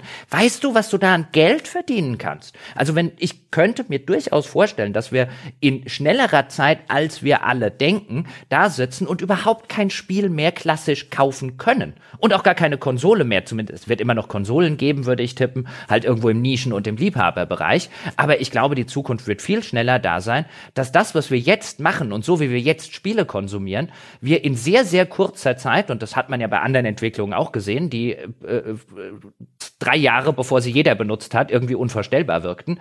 Und nicht sagen, dass es so schnell geht, aber das ist das, wo Microsoft hin will. Weil dann cuttest du so viele Mittelmänner aus dieser ganzen, aus der, der ganzen Finanzgleichung raus. Ja, ähm, selbst wenn du heute davon ausgehst, dass, keine Ahnung, Microsoft 70 Prozent seines Umsatzes digital macht, dann guck dir den Gesamtumsatz an und dann sind, machen die 30 Prozent sind ein Milliardengeschäft. Alleine dafür rentiert sich schon, ein Activision Blizzard zu kaufen. Oder stellst du das anders ein, Ralf, in der Hinsicht, die Zukunft? Ja? Nein, ganz, ganz und gar nicht. Äh, ich, ich sehe es eher aus der, aus der User-Sicht. Dem, dem User ist es sowieso egal. Also zum einen ist es dem User wahrscheinlich eher sogar recht, wenn er sich nicht alle sieben Jahre eine neue Konsole kaufen muss. Und wenn er sie dann kaufen will, kriegt er sie noch nicht mal, weil ständig ausverkauft. Ähm, zum anderen wenn du jetzt irgendwie, wie du schon selbst beschrieben hast, Sachen in der Cloud teilweise schon spielst, solange du quasi dann keine Latenz mehr hast und es als User nicht merkst, ist es dir eh wurscht. Also ich, du hast ja jetzt schon, ich meine, diese Plattform wird wahrscheinlich noch viel länger bleiben als Konsolen, wenn man den PC als Plattform jetzt ansieht, weil die Leute werden weiter am PC natürlich arbeiten in irgendeiner Form, längerfristig, denke ich mal. Aber auch da, ob ich das Spiel jetzt auf meiner Festplatte habe oder direkt aus dem Netz äh, quasi in der Cloud spiele, solange ich es nicht merke, ist mir das als User ja eh wurscht. Das heißt, auch diese, diese Gedanken, die wir uns teilweise machen oder als Journalisten, als Spieleentwickler oder so, den, den User interessiert das gar nicht. Ich meine, im Gegenteil, wie erleichtert waren wir alle, als wir uns nicht mehr irgendwie sperrige CDs in CD-Spieler to go mitnehmen mussten zum Joggen, sondern das halt alles irgendwo anfangs noch auf deinem mhm. iPod mhm. war und inzwischen streamst du es dir, eh, wenn du unterwegs bist von deinem Handy. Da hast du ja auch die Cloud. Also solange es quasi für den User leicht zugänglich ist, wird das dankbar nehmen. Ja, das glaube ich auch. Du wirst natürlich immer, gerade in unserer Branche, in unserer Szene, wirst du natürlich immer Leute haben, die dem ein bisschen hinterher trauern ja, mein Gott, ich sammle auch noch Schallplatten, aber das ist halt dann ein Hobby. Ja, das ist Ja, genau. Das, also so, so, so wird's halt, glaube ich, auch laufen. Also für mich persönlich, ich habe noch nie Spiele gesammelt und ich fand es noch nie toll, mir diese Dinger irgendwie ins Regal mm. zu stellen und ähm, äh, sie alle aufzuheben und so weiter. Für mich sind das halt irgendwie, was weißt du, die Spiele, CDs und DVDs von damals äh, sind, sind auch keine Erinnerungsstücke, für, also ich spiele. Ja, aber nicht das Medium. Also für mich ist das was völlig anderes, auch bei Filmen zum Beispiel, wie bei einem Buch, weil da ist das Medium der Inhalt. Und hier ist es halt einfach nur, und ich, nicht nur ist es nicht der Inhalt, diese CD, ja, ich kann, ich, ich brauche auch noch ein externes Gerät.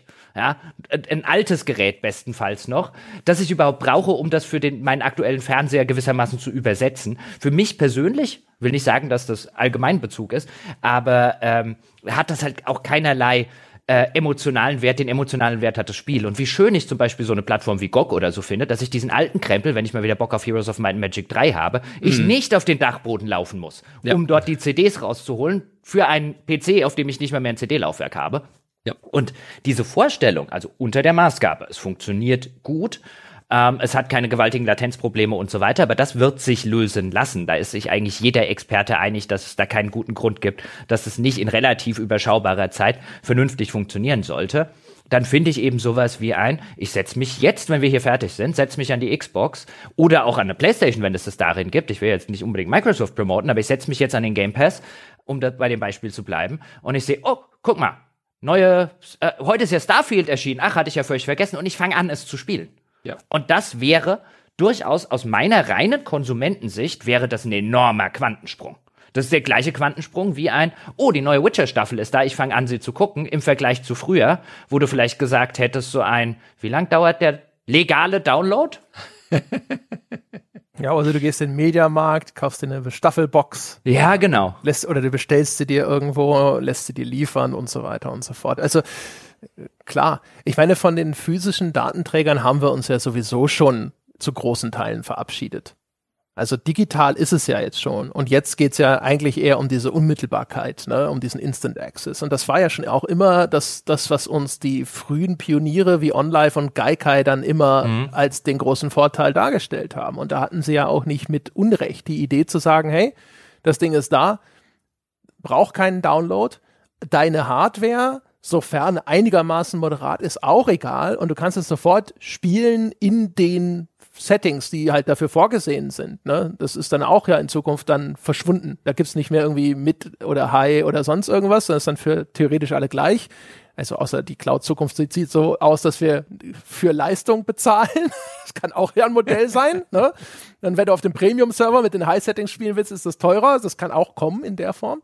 Ähm, aber ansonsten, ne, äh, klar, ja, das ist dann etwas, das, äh, das dann alles sehr stark nochmal vereinfacht wird. Ne? Und all dieses, das sofort, ne, das äh, völlig problemlos, keine Hardware-Anforderungen studieren und so weiter und so fort. Das ist das, das wissen wir, das stößt nochmal andere Türen zu einem Massenmarkt auf. Und darüber mhm. reden wir, über die nächste Stufe vom Massenmarkt für Computerspiele. Und wenn dabei ein paar Sachen krepieren, die uns als Core-Gamern wichtig sind. Wenn wir heute da sitzen und sagen, aber unter 60 Frames pro Sekunde macht mir ein Shooter keinen Spaß und sowas und das kann im ersten Schritt das Ganze noch nicht leisten, dann wird das wahrscheinlich aber nicht ein Stolperstein sein für diesen hm. neuen, noch größeren Mainstream. Ja. ja, oder auch alleine zum Beispiel solche Sachen, die, glaube ich, im, im, im Spielebereich natürlich, auch weil der wirklich extrem seine, seine, seine, seine Herkunft in so einer Nerdkultur gehabt hat, ähm, hast du bis heute solche Sachen, die Leuten, also einer vergleichsweise großen Gruppe von Leuten im Vergleich zu anderen Medien äh, wichtig sind, so ist zumindest mein Eindruck, wie Dinge tatsächlich zu besitzen. Das wird ein Wert sein, der immer weniger wert wird, beziehungsweise der irgendwann wegfällt. Das hast du ja heute schon bei Netflix. Ich, also ist ja nicht so, Netflix verkauft mir noch nicht mal mehr eine Serie. Also selbst wenn ich die Netflix-Serie kaufen wollen würde, wird mir Netflix halt einfach sagen, nee, die verkaufe ich dir nicht. Ja. Wie ist denn das? Und das wird, ja. Äh, Ralf, ja. Weil da, wurde ja auch also jetzt schon so ein bisschen dis drüber diskutiert, jetzt bei dieser Art von Zukunftsvision, dass damit ja dann eine weitere Entwertung einherginge. Ne? Also jetzt, das war auch schon eine Diskussion, die wir hatten beim Umstieg auf das digitale Zeitalter mit den ganzen Steam-Sales und sowas. Und jetzt sind wir dann, wenn wir endgültig bei einem wirklich reinen Netflix-Modell angekommen sind, da ist eine Bibliothek, tausende von Titeln, guckst du halt so hin, hintereinander weg. Das eine wie das andere, gefällt dir, gefällt dir nicht. Es werden ein paar hervorstechen und sonst was. Gruselt dich das als Entwickler? Hast du so eine Befürchtung auch? Naja, also zum einen, ähm, und selbst da sind wir ja teilweise bei, bei, bei Spielen schon, wir sprachen ja vorhin schon von der Serialisierung. Ich hatte das schon vor ein paar Jahren prognostiziert, dass wir sowohl eben so ein Game Pass-Modell bekommen wie bei Netflix. Ich glaube, das hatte ich mal irgendwann auf eine entweder was auf der Gamescom, auf der Vorentwicklermesse 2016 oder 2017 gesagt.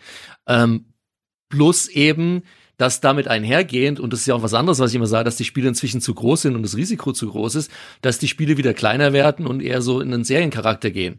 Sprich, es werden neue Sachen ausprobiert und wenn es gut läuft, dann wird halt Content nachgeliefert. Wie gesagt, Call of Duty, jährliche Serie, FIFA, das sind ja alles eigentlich schon, da bist du ja schon fast bei so einer Art Netflix-Geschichte, ja. Dann kriegst halt immer ein Update oder einen neuen Teil der Season oder wie auch immer. Ich meine, es gibt ja auch schon den Season Passes. Ich meine, das ist ja schon im Wort allein wieder, kommt ja auch eigentlich aus dem Film-Serienbereich äh, der Begriff ähm, wir sind eigentlich schon da.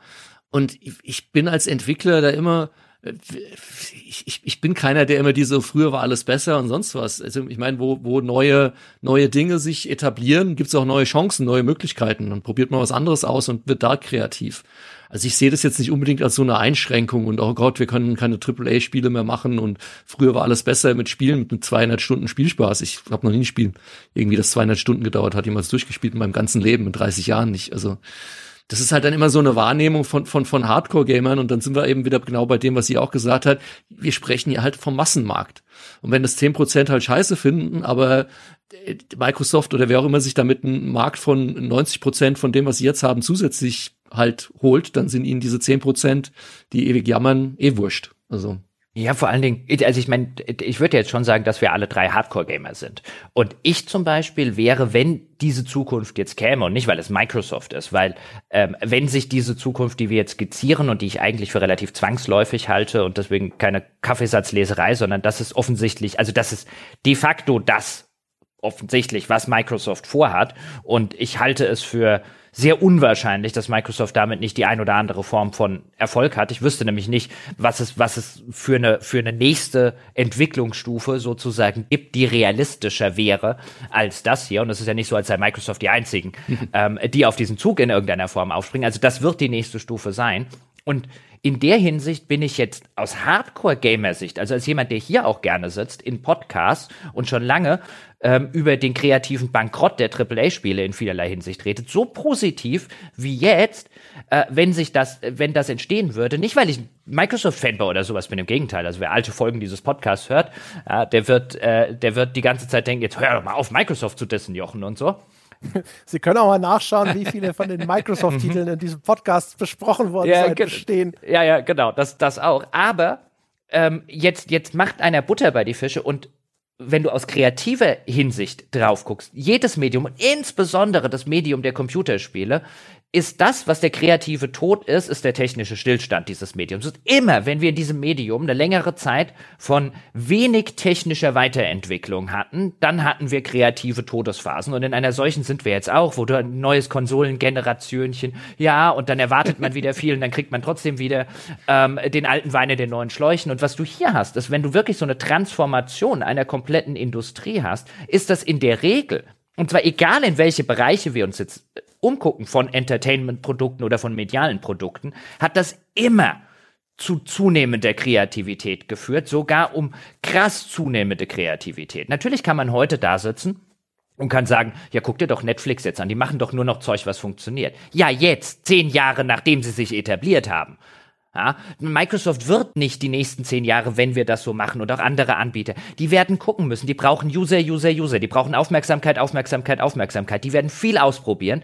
Die werden viel testen. Das wird ein goldenes Zeitalter. Ja, ich würde so weit gehen, für kreativen Shit in dieser Industrie machen und jemanden finden, der dir finanziert, dass du es ausprobieren kannst. Wird es irgendwann nach fünf Jahren, nach zehn Jahren, nach sieben Jahren, je nachdem, zu einem Punkt kommen, dass wir einen Player haben, vielleicht Microsoft, vielleicht jemand anders, wie Netflix jetzt, der seine Metrics hat, der weiß, was funktioniert, der nicht mehr die Notwendigkeit hat, Kontroversen zu schaffen, Aufmerksamkeiten zu schaffen und so weiter, der sein Publikum gefunden hat, wird der wieder kreativer Stillstand sein. Ja, klar. Aber auch jetzt ist es ja nicht so, als hättest du in diesem Subscription-based Modell von Filmen, Serien und so weiter keine Player, die kreativen Shit machen. Es ist dann halt nicht mehr Netflix. Dann ist es jetzt vielleicht im aktuellen Fall, würde ich sagen, sowas wie Showtime mit Yellow Jackets, was ich eine, eine wohltuend originelle Serie finde. Richtig geiles Fernsehen, seit langer Zeit mal wieder was, was mir richtig gut gefällt, auch wenn es sich anhört wie Lost mit jungen Mädchen.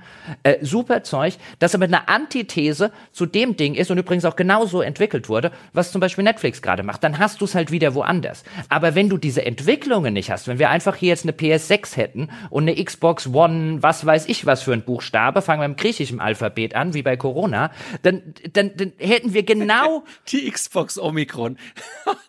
ja, genau, die Xbox Omikron. Dann hätten wir genau den gleichen Shit, den wir jetzt hätten, wieder und wieder in neuen Schläuchen. Und das ist jetzt wirklich sowas, wo ich gesagt habe, also meine Reaktion unterm Strich auf diese Übernahme, es wird nicht, ah, um Gottes Willen, nicht alles Gold sein, was da in dieser Hinsicht glänzt. Aber wenn wir uns dahin bewegen, dann äh, bin ich optimistischer, was die Kreativität des Mediums angeht, im wir reden nicht über den ganzen Indie-Bereich und so, da erscheint genug kreativer Shit, schon seit Jahren. Aber im Double-A und insbesondere im Triple-A-Markt ähm, äh, so positiv habe ich da schon seit, seit, keine Ahnung, fünf bis sieben Jahren oder so nicht mehr drauf geguckt, weil da wird kreativer Scheiß entstehen. Mhm. Vor allem aber auch, also wo macht denn Netflix diesen Schlunz auch in diesen Blockbustern? Weißt du, wenn sie da mit äh, The Rock und Ryan Reynolds sowas wie Red Notice produzieren, dann ist das natürlich wirklich der ausgelutschteste Popcorn-Scheiß, den man sich nur vorstellen kann. Also und auch schlimmer offen gestanden als alle anderen von die Bob, äh, Blockbuster Popcorn-Scheiß machen. Also Netflix ist vielleicht auch einfach noch schlecht darin. Das sollten wir ja nicht vergessen. Das heißt nicht, dass jeder, der irgendwie so ein, so Popcorn-Blockbuster hinlegt, dass das dann derartig belanglos werden muss. Aber das sind ja die teuren, das ist ja das Netflix AAA. Und das Netflix, das AAA-Segment ist ja eh schon ein kreativer Stillstand, weil es zu teuer ist. Alles, wo die Investitionen sich in solch absurde Größenordnungen hochschaukeln, wird immer risikoavers sein. Das erzählen wir seit der ersten Folge dieses Podcasts. Daran wird sich nichts ändern. Egal auf welcher Plattform, egal unter welchem Schirmherr oder sonst irgendwas. Niemand nimmt irgendwie 200 Millionen oder was auch immer in die Hand und sagt, ja, viel Glück, machen Sie, was Sie wollen. Ah. Egal. Ah. Wird schon toll. Ah. Also ich würde zum Beispiel sagen, ist jetzt natürlich nicht das Kreativste des Kreativen, aber was zum Beispiel teilweise ähm, Apple Plus für sein Angebot an Geld in die Hand nimmt, um Zeug zu produzieren, das so unter dem Maßgabe der Risikoaversität niemand durchwinken würde, ist schon auf einem Level, den du heute in der Spieleindustrie nicht hast. Ja, du hast doch auch, guck mal, Netflix, du hast Marriage Story lief auf Netflix. Netflix hat ja immer noch die Sachen, wo sie jetzt versuchen, irgendwie bei den Oscars zu punkten und solche Geschichten. Das sind halt nicht, ne, die Sachen, wo jetzt richtig viel. Ja, ja. Aber, aber es gibt halt auch die Sachen, wo richtig viel. Ich meine, ich glaube, Apple hat irgendwie 200 Millionen oder so für Foundation in die Hand genommen. Ja, genau. Das, das ist das, was du vorhin beschrieben hast. Das sind so die Launch-Titel. Ne? Ja, ja, aber das ist nicht 0815 und das entsteht auch jetzt noch, obwohl Netflix schon in der eher kreativen Bankrottphase so ein bisschen langsam angekommen ist, was das eine oder andere zumindest angeht. Klar, die haben auch noch ihren, ihren Kreativkrempel, aber wie du schon gesagt hast, in ihren Mainstream-Produktionen gucken sie jetzt halt, was funktioniert, was gucken viele Leute, weißt du, was wollen die Leute. Und aber immer wenn du so eine Techniksache hast, äh, so eine technische Veränderung, neue Plattformen entstehen, Leute sollen auf Plattformen gelockt werden, dann wird es ein paar Jahre geben, in denen wird viel ausprobiert werden, viel experimentiert werden ähm, und in denen werden auch teure Spiele und die klassischen AAA-Spiele nicht mehr nur alten Wein in neuen Schläuchen machen, weil du ja irgendwie auch Leute auf deine neuen Plattformen locken musst. Und alter Wein in neuen Schläuchen ist schlecht, um Leute auf Plattformen zu locken. Ja, um auch nochmal bei dem Apple Plus Beispiel zu bleiben. Ich glaube, äh, also Foundation ist auf der einen Seite, aber für mich ist ein, ein, gutes Beispiel, um bei dieser Metapher zu bleiben, sowas wie Ted Lasso, wo du denkst, eine vermeintlich mhm. einfache Comedy-Serie, was da selbst aus so einem, so einem Format noch rauszuholen ist, der mit, mit, und genauso sehe ich es halt im Games-Bereich auch. Es muss halt nicht Triple A sein und genau das, was André gesagt hat, wo du dann eh nur wieder, ja, dann machen wir halt äh, Horizon Zero Dawn 37 sondern äh, okay, dann nehmen wir halt ein paar Millionen weniger, aber versuchen wir was Cooles Neues zu machen. Und wenn es dann schief geht, mein Gott, dann machen wir so drei, vier Versuche, einer wird schon fliegen, dann haben wir aber was Gutes. Ja, ja und äh, selbst wenn im Spielebereich nur sowas entstehen würde, was es jetzt ja ein paar Jahre bei Netflix gab, so ein, dann werfen wir halt auch mal so einer deutschen Science-Fiction-Serie ja. wie Dark richtig Geld hinterher. Dann wären wir, also selbst wenn das nur für fünf Jahre passieren würde, hätten wir fünf Jahre mehr Kreativität in dieser Branche, als wir in den letzten zehn hatten. ja, Absolut. Wo wir schon das Stichwort Horizon Zero Dawn hatten, wollen wir mal ganz kurz auf das Thema Sony umschwenken. Ich wusste, dass das das triggert. Ja. Es gibt ja ganz viele Leute, die da stehen und jetzt eigentlich sagen oder damit rechnen, dass jetzt Sony sozusagen äh, so quasi den, so, so ein Konter fährt. Ja, Microsoft hat sie ja beleidigt, hat gesagt, ihr seid doof und die sagen jetzt, du bist auch doof. Fragen wir mal, Ralf, glaubst du, dass Sony darauf tatsächlich mit irgendeiner Art von Akquisition reagiert? Ich glaube es aus mehreren Gründen nicht. Also zum einen ist Sony ein japanisches Unternehmen und da kommt natürlich auch viel Kulturelles mit rein und es wäre gar nicht so die japanische Art, das jetzt zu machen, nach dem Motto hier, nur weil die Amis jetzt auf dicke Hose machen, also dieses Beispiel, das du gesagt hast, so überspitzt gesagt, die haben uns beleidigt und den Federhandschuh hingeworfen und jetzt ziehen wir unser Samurai-Schwert und äh, ziehen in die Schlacht. Glaube ich nicht. So hat Sony in der Vergangenheit nicht reagiert. Ja, sie haben nach der Ankündigung einiges erstmal an Börsenwert auch verloren. Also, da sind schon ein paar Prozentpunkte gepurzelt. Ich glaube aber, wie gesagt, die schauen sich das erstmal an. Zum einen wissen sie selbst, dass sie erstmal meiner Meinung nach zumindest, und ich denke, sie sehen es genauso ein größeres Problem lösen müssen, ist nämlich das, das, die, das, die größte Gefahr, die sie ja wahrscheinlich sehen, ist bei Microsoft eher jetzt erstmal der Games Path und was wie der abgeht und, und was der alles bietet. Und sie haben halt selbst noch nichts Vergleichbares. Da gibt's ja dann gerüchteweise, arbeiten sie ja gerade noch was Neues. Ich habe irgendwas von Projekten oder Coden im Spartacus gelesen, also dass sie auch an so einem, so einem Games Pass irgendwie arbeiten. Ich denke, das wird eher zuerst mal kommen. Zum anderen glaube ich auch nicht. Wurde dann wieder gesagt, ja, jetzt muss Sony unbedingt äh, Ubisoft kaufen. Also ich glaube, das ist das Letzte, was passieren wird. Ubisoft würde null zu Sony passen in so vielerlei Hinsicht, was die Produkte angeht, was die, den kulturellen Unterschied angeht. Also ich sehe, wenn überhaupt nur zwei, drei Unternehmen, die für Sony interessant sein könnten. Das wäre sowas wie Square Enix, Capcom oder sowas. Und da wären sie natürlich schön blöd. Wenn, stell dir mal vor, das wären jetzt zwei irgendwie äh, äh, Personen und Sony würde jetzt zu äh, äh, Square Enix gehen und sagen, komm, lass uns mal daten auf einen Kaffee. Die andere Person wüsste sofort, was der geschlagen, äh, die Stunde geschlagen hat, würde sagen, ja, kein Problem, aber mein Preis ist irgendwie der doppelte Börsenwert im übertragen sind. Also die wären jetzt viel zu teuer. Also, weil die natürlich genau wüssten, wenn Sony da jetzt in Gespräche einsteigen würde, dann würden sie es aus einer vermeintlichen Not heraus machen und das würde den Preis dermaßen nach oben treiben. Ich kann ich mir nicht vorstellen. Ich glaube, an der Front, dass Sony jetzt zukauft, wird erstmal gar nichts passieren. Wie seht ihr das? Was ist da euer Bauchgefühl? André hat das äh, ziemlich gut recherchiert, deswegen überlasse ich ihm hier die Bühne, was zum Beispiel auch die Finanzmittel und so weiter von Sony ja. angeht, weil genau das war ja eben so eine Sache. Tausende von Leuten gefühlt im Internet spekulieren jetzt darüber, was wird jetzt Sony machen und so weiter. Und die erste Frage, die sich da stellt, ist, was kann Sony machen, Herr Peschke? Hm. Ja, genau. Also man muss sich die Dimensionen vor Augen führen. Äh, das ist jedes Mal wieder erschreckend, selbst wenn man es schon weiß. Sony als Unternehmen ist sieben Prozent von Microsoft. Ja, lassen Sie das bitte einwirken. Sony hat einen Börsenwert von 150 Milliarden, Microsoft von 2,3 Billionen. Mhm. Es ist also mehr als zehnmal größer als Sony. Und äh, wir hatten es vorhin auch schon, Microsoft hat eine Kriegskasse gehabt von 140 Milliarden. Das heißt also, einfach nur von dem, was sie so auf dem Girokonto haben, können sie diese Activision-Akquisition bezahlen und könnten sich eigentlich noch ein zweites Activision hinterher kaufen. Das kann Sony nicht. Äh, Sony, das ist ein bisschen äh, trick tricky gerade festzustellen, wie viel hat Sony denn so auf dem Konto. Ich simplifiziere, indem ich das so bezeichne. Das wissen Sie hoffentlich alle da draußen äh, weil Sony hat seine Buchhaltung vor kurzem umgestellt. Das heißt also, früher waren, Sony hat in Japan einen Business mit Finanzdienstleistungen noch. Bestimmte Sachen daraus waren früher bei diesem Cash on Hand von Sony mit eingerechnet. Also je nachdem, wie man das sieht, hat Sony ungefähr zwischen 16 und 30 Milliarden. Das ist das, was sie sozusagen rumliegen haben für so einen Cash-Deal. Sie können natürlich jetzt auch noch Geld leihen und wir wissen, das ist gerade relativ günstig. Jetzt ist aber Sony auch noch ein Unternehmen, das nicht nur aus PlayStation besteht, sondern die PlayStation, dieses Network äh, Games und Network Services Segment von Sony, das ist ungefähr ein Drittel von dem Unternehmen. Dann kommt noch Musik dazu, Kino dazu, Elektronikprodukte dazu, Sensoren dazu. Man hat vor kurzem gesehen, Sony überlegt und liebäugelt mit dem äh, Markt für elektronische Fahrzeuge, insbesondere weil sie auch Sensoren herstellen, die bei diesen selbstfahrenden Fahrzeugen hinter zum Einsatz kommen. Ähm, wenn man also überlegt, dass zum Beispiel eine, die Firma Sony insgesamt auch überlegt, ob sie in dieses Electric Vehicle Segment reingehen, dafür werden sie viel Geld brauchen. Die können jetzt also nicht einfach mal das Konto leer räumen und sich noch Geld leihen, um sonst was für an Akquisitionen zu betreiben.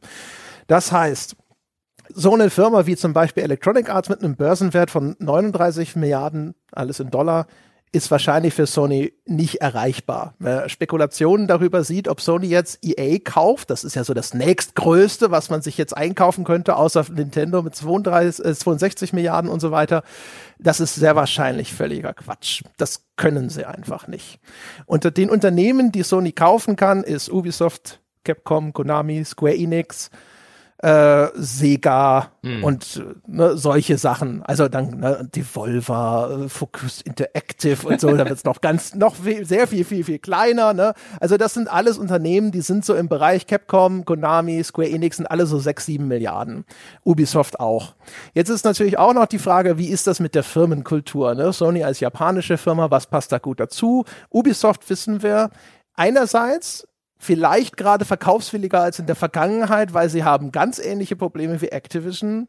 Umgekehrt aber, was wollen sie mit Ubisoft? Und ich bin da bei Ralf. Ich glaube, Ubisoft, was Akquisitionen angeht, ist Ubisoft gerade eigentlich eher so der Laden, der dasteht und sich, äh, weiß ich nicht, vielleicht gar nicht mehr so viele Verehrer hat. Ja. Und äh, aber selbst wenn jetzt Sony einen Square Enix kaufen könnte und würde, das ist ja eigentlich nichts, wo jetzt alle sagen, oh, jetzt haben sie die Charta aber wieder ausgewetzt. Und deswegen, lange Rede, kurzer Sinn, ist meine Antwort auf die Frage, was macht Sony, die gleiche wie, ne, wenn du die ganze Zeit mit deinem Audi A3 neben dem Ferrari hergefahren bist, der war halt die ganze Zeit nur im dritten Gang, aber jetzt zieht er davon. Was machst du? Machst nix. Ferrari kaufen. ja. Du machst nix. Das ja. Einzige, wenn jetzt Sony die gleiche Vision hätte wie Microsoft für diese Zukunft, wenn das Sony genauso sehen würde, und wenn Sony ein anderes Unternehmen wäre als das, was wir bisher kennengelernt haben, dann wäre das Vernünftigste, was Sony machen könnte, sich ehrlich gesagt einen Partner zu suchen, der schon eine Cloud-Infrastruktur mitbringt, so wie jemanden wie Amazon oder Google, und mit denen ein Joint Venture zu machen oder sogar mit denen zu mergen oder sonst irgendwas. Das wäre, wenn man jetzt wirklich bei dem, was Microsoft da jetzt anstellen will, nach dem, was wir, was wir vorher diskutiert haben, wenn sie da mitziehen und mithalten und mitspielen wollen, äh, dann würde ich glauben, das wäre das, was eigentlich jetzt opportun wäre. Gerade Google mit einem Zugriff auf die Android-Plattform.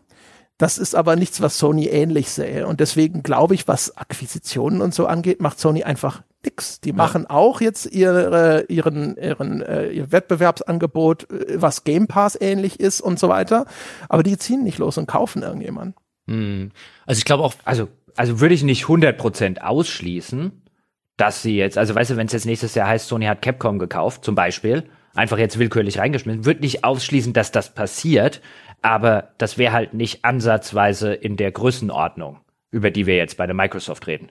Nee, das, und man muss auch immer gucken. Also zum Beispiel, es gibt halt immer so viele Pferdefüße, ne? Also bei Konami zum Beispiel. Wenn du das Unternehmen kaufst, dann hast du zwar diese ganzen Marken, aber die haben ihre Entwicklung, äh, ihre Entwicklungsstudios eigentlich runtergewirtschaftet. Da hängt eine jede Menge andere Scheiße dran, die du mitkaufen müsstest, wo du als Sony jetzt eigentlich nicht mal direkt was mit anfangen kannst. Also äh, Square Enix, die haben, glaube ich, auch noch so ein Anime-Business und sonst irgendwas, was da mit drin hängt. Also es sind Konami ist ja dieses ganze Glücksspiel-Business, was, wo ja Sony meines Wissens nach so gut wie überhaupt nicht drin steckt. Also dann kaufst du ja was Firmenfremdes ein. Ja, genau. Und die haben ja auch noch, ja, und die hat, ich weiß nicht, ich glaube, diese Fitnessstudios, weiß ich gar nicht, ob sie die noch haben, aber ist egal. Auf jeden Fall, es gibt selbst bei den Kandidaten, die in der richtigen Range sind, das sind japanische Firmen, wo man sich denkt, ja, das wird ganz gut passen, die haben auch Marken. Bei Konami kann man sich vielleicht sogar noch vorstellen, das weiß man bei Konami immer nicht so genau, ob sie vielleicht irgendwo einfach diesen Spieleranteil abgetreten würden oder die Marken weiterverkaufen würden, aber zuletzt sind sie ja da, haben sie wieder gezuckt, auch wenn es jetzt teilweise nur so scheiß wie NFTs waren und so, aber es gab immer Gerüchte, dass da neue Sachen in Entwicklung sind und Konami vielleicht doch wieder ein bisschen aktiver wird.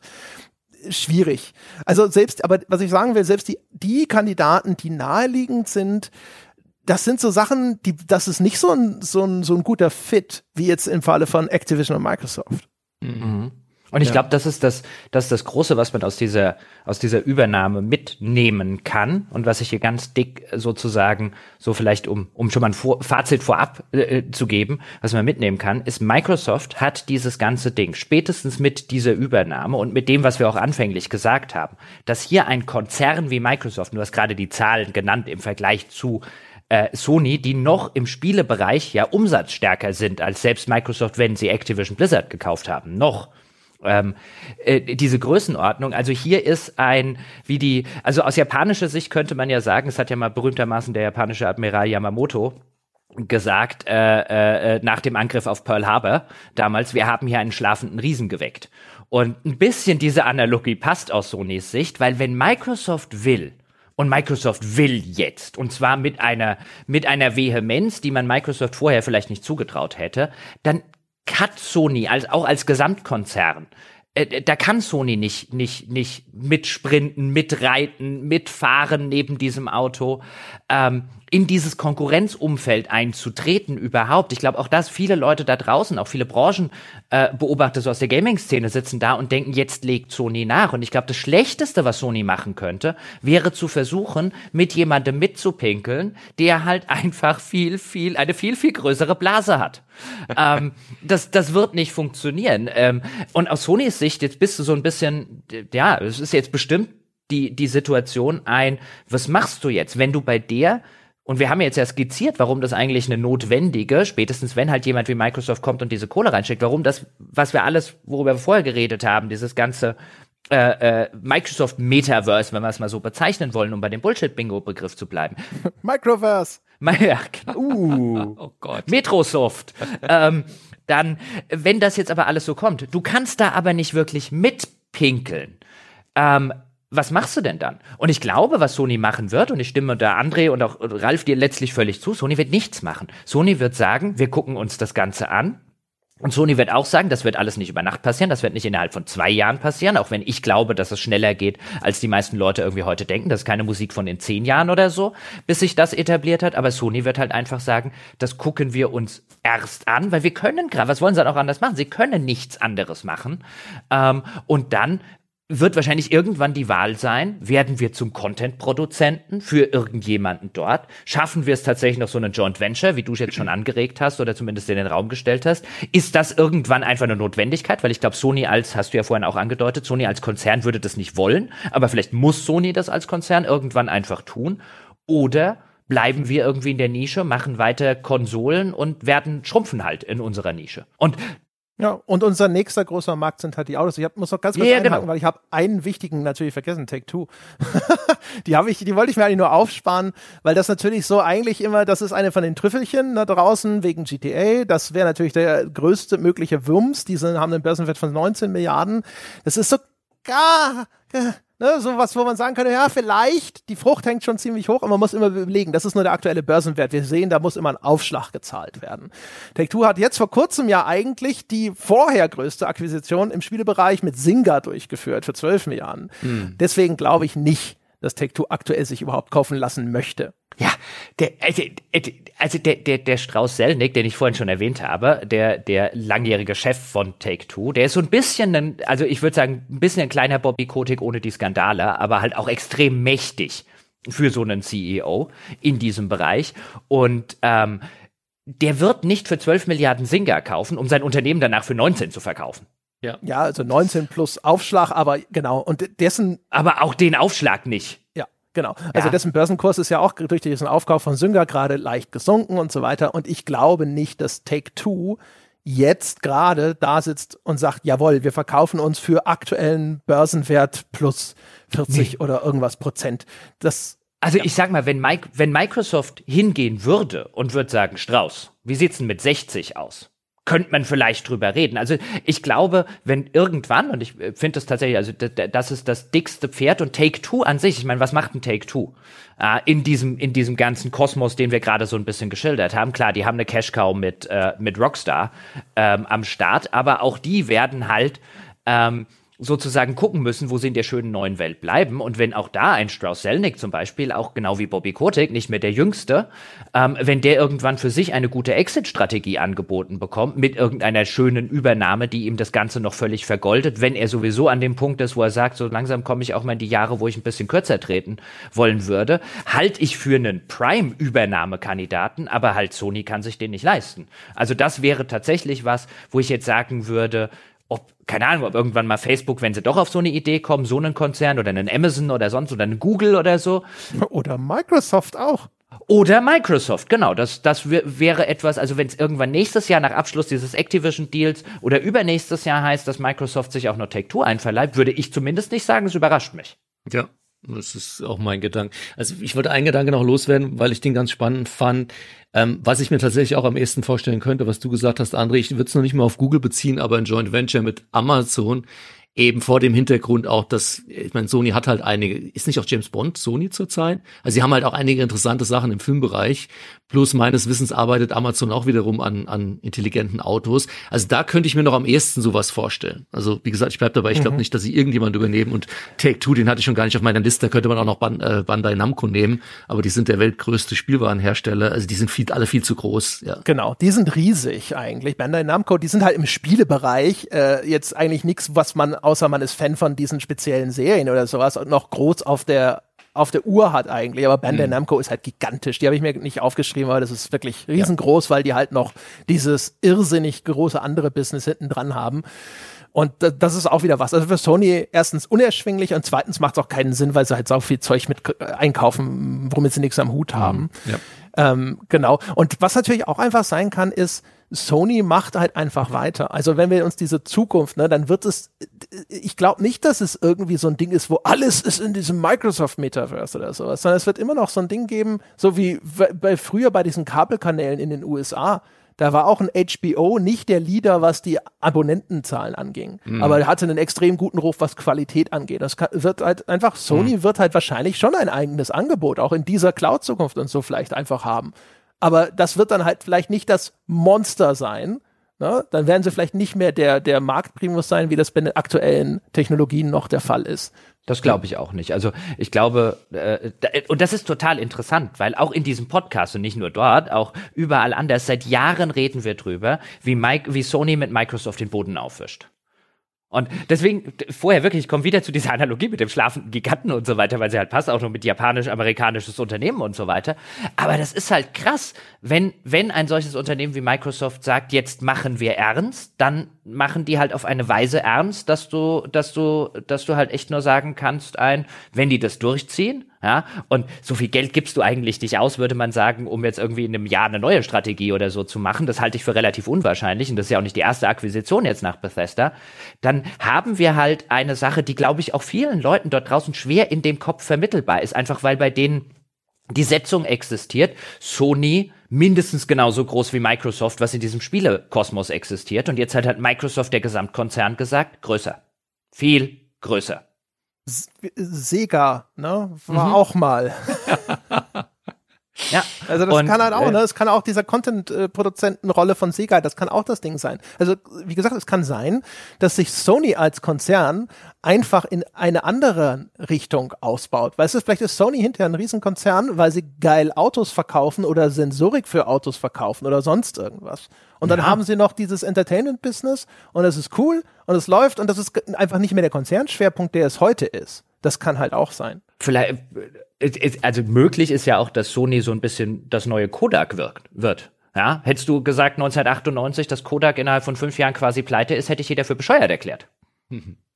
Ja, das ja, ist halt. Dafür sind sie eigentlich zu differenziert, ne? Also ja, ja aber also einfach eine Parallele sollte jetzt kein Vergleich sein, dass man alles damit vergleichen kann. Aber immer, wenn große Disruptionen auf technischer Natur in vielen Bereichen passieren, und das passiert derzeit gerade, und auch deswegen sagt ja Sony, ey, wir müssen uns differenzieren, wir müssen hier bei sowas wie autonomen Fahren und so weiter mitmachen. Wir brauchen halt irgendetwas, auch den, den Fuß in diese Richtung. Bleiben halt gerne mal Leute auf der Strecke, bei denen man fünf Jahre vorher gesagt hat, völlig undenkbar. Nee, das wie idiotisch ist denn das, wer überhaupt diese Vorstellung Vorstellung zu machen. Und ich glaube, Sony ist schon in der Position, wo ich jetzt, um Gottes Willen will ich nicht prophezeien, den Untergang von Sony. Äh, mein Gott. Aber Sony ist schon in der Position, wo sie echt aufpassen müssen, weil viel ihres traditionellen Geschäfts ähm, wird immer schwieriger oder wie teilweise halt auch im Spielegeschäft hat halt jemand anderes gesagt, ich meine es einfach eine Runde ernster und meiner ist größer. Da können wir noch mal überschwenken, weil äh, eine Frage, die noch offen ist und die ich interessant finde, ist ja, was passiert mit den Activision-Marken und vielleicht vor allem mit sowas wie Call of Duty. Weil Call of Duty ist halt etwas, das dürfte ungefähr jedes Jahr schon so, weiß nicht, 50 bis 100 Millionen, je nachdem wie erfolgreich der jeweilige Teil von Call of Duty ist, in Sonys Kassen spülen weil es einfach zu einem erheblichen Teil auf PlayStation-Plattformen verkauft wird. Mhm. Und das macht es natürlich jetzt umgekehrt zu einem ganz interessanten Hebel. Ähm, wir wissen, die Beteuerungen, die aktuell existieren, sind erstens natürlich, dass die Verträge eingehalten werden, das ist klar. Und zum anderen dieses Statement von Phil Spencer, es sei ihr Wunsch, also ihre Desire, äh, dass die Call of Duty, äh, dass Call of Duty in Zukunft auch auf PlayStation stattfindet und sie wollen da jetzt nicht irgendwie diese Communities dort abziehen und solche Aussagen gibt es schon. So. Jetzt ist natürlich die Frage, wie glaubwürdig ist das, wenn man sich überlegt, dass das aber auch bedeutet, dass man jetzt, äh, wenn, ich glaube, über PS4 und PS5 sind so ungefähr 70 Prozent der Call of Duty Verkäufe vom letzten Titel auf PlayStation abgelaufen. Wenn man denen nun sagen kann, das kriegst du jetzt nur noch, wenn du zu uns kommst. Nur mal als Beispiel also deswegen ist jetzt so die Frage in diesem Spannungsfeld, was ist denn eure Erwartung, was mit den Dingern passiert, sobald man damit was machen kann. Es gibt existierende Verträge zwischen Activision und Sony, die müssen erst noch abgewartet werden. Wir wissen nicht, wie lange die laufen. Kann also easy sein, dass wenn was passiert und sich was verändert, dass er sich 2024 oder wann auch immer verändert. Ich hatte es ja vorhin schon mal eingangs äh, kurz erwähnt. Also ich glaube zum einen, äh, Microsoft wird die Dinger bei sich in Game Pass packen, natürlich, um den noch lukrativer und interessanter zu machen. Ähm, und dann werden sie die eh erstmal die Verträge einhalten. Das heißt, zwei, drei Teile werden auf der PlayStation rauskommen. Da mit Sicherheit, selbst wenn Sony mit irgendeinem Pass an den Start kommt, könnte ich mir vorstellen, dass sie es schwer haben werden, den da reinzubekommen. Das heißt, es wird nur im normalen Verkauf sein. Und dann wird man sehen. Das heißt, Microsoft wird sich sagen, wir nehmen das Geld halt damit. Ähm, trotz allem wird es natürlich immer interessanter werden, auch für die ganzen Call of Duty Spieler und und und First-Person-Shooter Enthusiasten dann eben mit der Xbox zu liebäugeln und dem dem Games Pass und Vielleicht wird es noch den gesamten Konsolenzyklus dauern, dass du das Ding immer auch noch auf der Sony kriegst, auf der Sony 5, auf der PlayStation. Aber wie gesagt, Microsoft tut es ja nicht unbedingt weh. Das heißt, vielleicht haben sie selbst noch gar keinen hundertprozentigen ähm, Warplan dafür, sondern sagen, wir schauen jetzt erstmal mal gucken, mhm. ja, hauen das Ding bei uns im Games Pass, erfüllen erstmal die Verträge und was wir dann langfristig machen und vielleicht kriegt's dann Sony erst ein halbes Jahr später, wenn es dann schon ein halbes Jahr draußen ist und mal schauen. Also ich würde mir dann Microsoft ja auch noch gar nicht so den Kopf machen. Ich meine, mhm. ich bin jetzt erstmal in der Position, wo ich schauen kann ne? und mir das in Ruhe zurechtlegen kann, den Gegner sozusagen. Vor allen Dingen hat ja Microsoft auch schon bei Bethesda gezeigt, ähm, dass es sich erstmal, dass es die bestehenden Verträge ja offensichtlich honoriert und dass es mhm. da gar nicht versucht, sich irgendwie rauszuwieseln. Das war ja zum Beispiel bei Deathloop oder so, was ja erst gar nicht für die Xbox erschienen ist. Ähm, und jetzt erst, glaube ich, erscheint oder jetzt gerade erscheint, ich weiß gar nicht, wann die Xbox-Version, aber das war ja PlayStation -exklu zeitexklusiv. Da haben sie sich natürlich dran gehalten, haben ja jetzt wieder gesagt, sie werden natürlich die, die Verträge honorieren. Davon gehe ich auch aus, weil und jetzt ist natürlich die Frage, was sind das für Verträge? Also ich glaube, bei Call of Duty ist ja auch irgendwas mit einer gewissen Zeitexklusivität bei der PlayStation. Wie lang läuft der ganze Spaß? Das ist nicht so wirklich klar. Da gibt es die einen Quellen im Internet, die behaupten sowas und die anderen behaupten ein bisschen was anderes. Das werden wir ein bisschen abwarten müssen. Da ist es schwer, eine klare Aussage zu treffen. Aber ich würde genau wie du gesagt hast, Ralf, ich würde davon ausgehen, erstmal wird alles honoriert, was derzeit vertraglich da ist.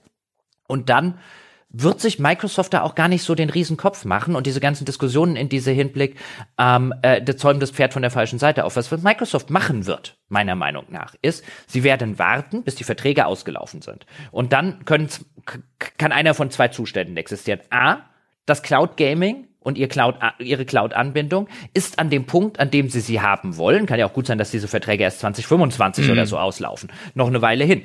Ja, und die sagen dann, alles klar, jetzt sind wir auch schon an dem Punkt, an den wir wollen, nämlich zum Beispiel zu sagen, ein, jetzt kannst du dir schon auf deinem Smart TV zum Beispiel die Xbox-App äh, installieren und Cloud Game. Und sobald sie an diesem Punkt sind, werden sie, glaube ich, eine einzige Sache machen und sie werden sagen, natürlich darf Sony das auch noch weiter vertreiben in, seinen, in seinem PSN und so weiter. Halt einen Monat, nachdem es in den Game Pass gekommen ist. Ja. Und dann nimmst du ihnen einfach, du nimmst ihnen nicht das Spiel weg. Du nimmst ihnen lediglich alle Verkäufe in den ersten vier Wochen weg, wo 70 Prozent des Umsatzes gemacht wird. Ja, und vor allem, denen geht's ja nicht mehr um die Verkäufe. Sie wollen natürlich den User natürlich äh, Xbox immer interessanter machen. Also langfristig geht's, da hatten wir ja schon immer nur um die User.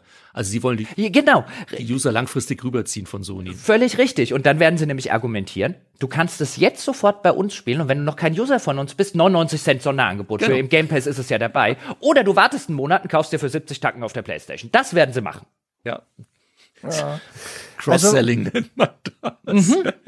Was ich glaube, ist, also mein, meine Gedanken dazu sind folgendermaßen. Die PS Darf ich den einen Gedanken noch zu Ende ja. sagen? Weil was sie super machen können mit solchen Sachen, und das ist, glaube ich, was, was unterschätzt ist, ist, wie geil du deinen Deal promoten kannst, wenn du den anderen zu einem schlechteren zwingst.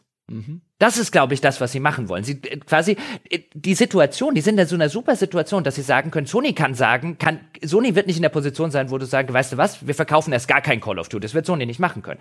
Die werden Sony dazu zwingen, Call of Duty später zu einem viel höheren Preis zu verkaufen als sie selber. Und bessere Werbung für dein Angebot kannst du gar nicht machen, wenn du ein Subscription-based Modell hast. Ja. Hm.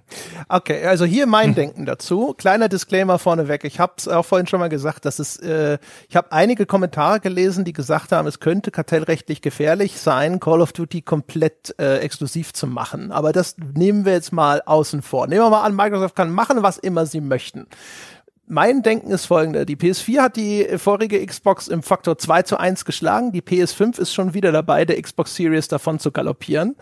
Mein Eindruck ist, dass global betrachtet der PlayStation Brand einfach zu stark ist, selbst mit Exklusivtiteln dass das reicht zu sagen, guck mal, im Game Pass Christus aber günstiger. Vor allem bei einem langlaufenden Titel wie Call of Duty, dass die Leute vielleicht auch ein Jahr lang durchspielen, wo dann ein Game Pass übers Jahr eben auch 150 Tacken und noch mehr kosten kann. Deswegen wäre meine Vermutung, wenn ich glaube, weil es eine Schlacht um User ist, dass das eine Brechstange sein kann, um zu sagen, klar könnt ihr Call of Duty haben, bringt den Game Pass auf die PlayStation. Und wenn sie das nicht machen, Sony, dann wird es exklusiv sein und zwar ausschließlich im Game Pass. Das wäre meine Prognose, wenn sie das machen können. Das heißt, du hast quasi eine PlayStation, aber spielst mit dem Game Pass Microsoft-Spiele auf der PlayStation. So wie diese EA Play-Geschichte mm. und sonst irgendwas, ja. Tu mich schwer damit vorzustellen, dass Sony, egal was, das dem zustimmen würde, aber es ist spannend, ja. Ich, ich, ich, ja. Klar, aber ich, das, wahrscheinlichere Szenario ist dann meine, ne, wenn das nicht gemacht wird, dann. Genau. Ich ne. glaube, es wird dann komplett exklusiv. Mhm. Ich glaube, von meinem Szenario hätten sie mehr. Gib ihnen doch die paar Ver Sie müssen ja, also wo sollen die Game Pass Subscriber noch wachsen? Also dazu muss ja jemand sich noch zusätzlich eigentlich eine Xbox anschaffen, weil wie viele werden dann noch auf den PC wechseln? Ich glaube äh, halt. Und wenn du diese 70 Prozent ne, der, der Call of Duty Fans, die auf PlayStation-Plattformen sind, wenn du das irgendwie in den Game Pass rein leveragen willst und die haben nicht einen PC rumstehen, wo sie sagen können, na gut, hole ich mir Game Pass auf PC, dann müssen sie sich eine Xbox kaufen. Ja, das, deswegen habe ich ja schon gesagt, wenn wir an dem Punkt sind, deswegen habe ich vorher gesagt, einer von zwei Zuständen, wenn wir an dem Zustand sind, das Cloud Gaming ist so weit, dass sie streamen können, dann gibt es die, dann, dann gibt es die PlayStation-Nutzer einfach nicht mehr. Hm. Ja, gut, also ich glaube, bis die Internetinfrastruktur so gut ausgebaut ist, äh, dass das Cloud Gaming so richtig relevant wird, ich sehe das eher in einem Zehn-Jahres-Fenster.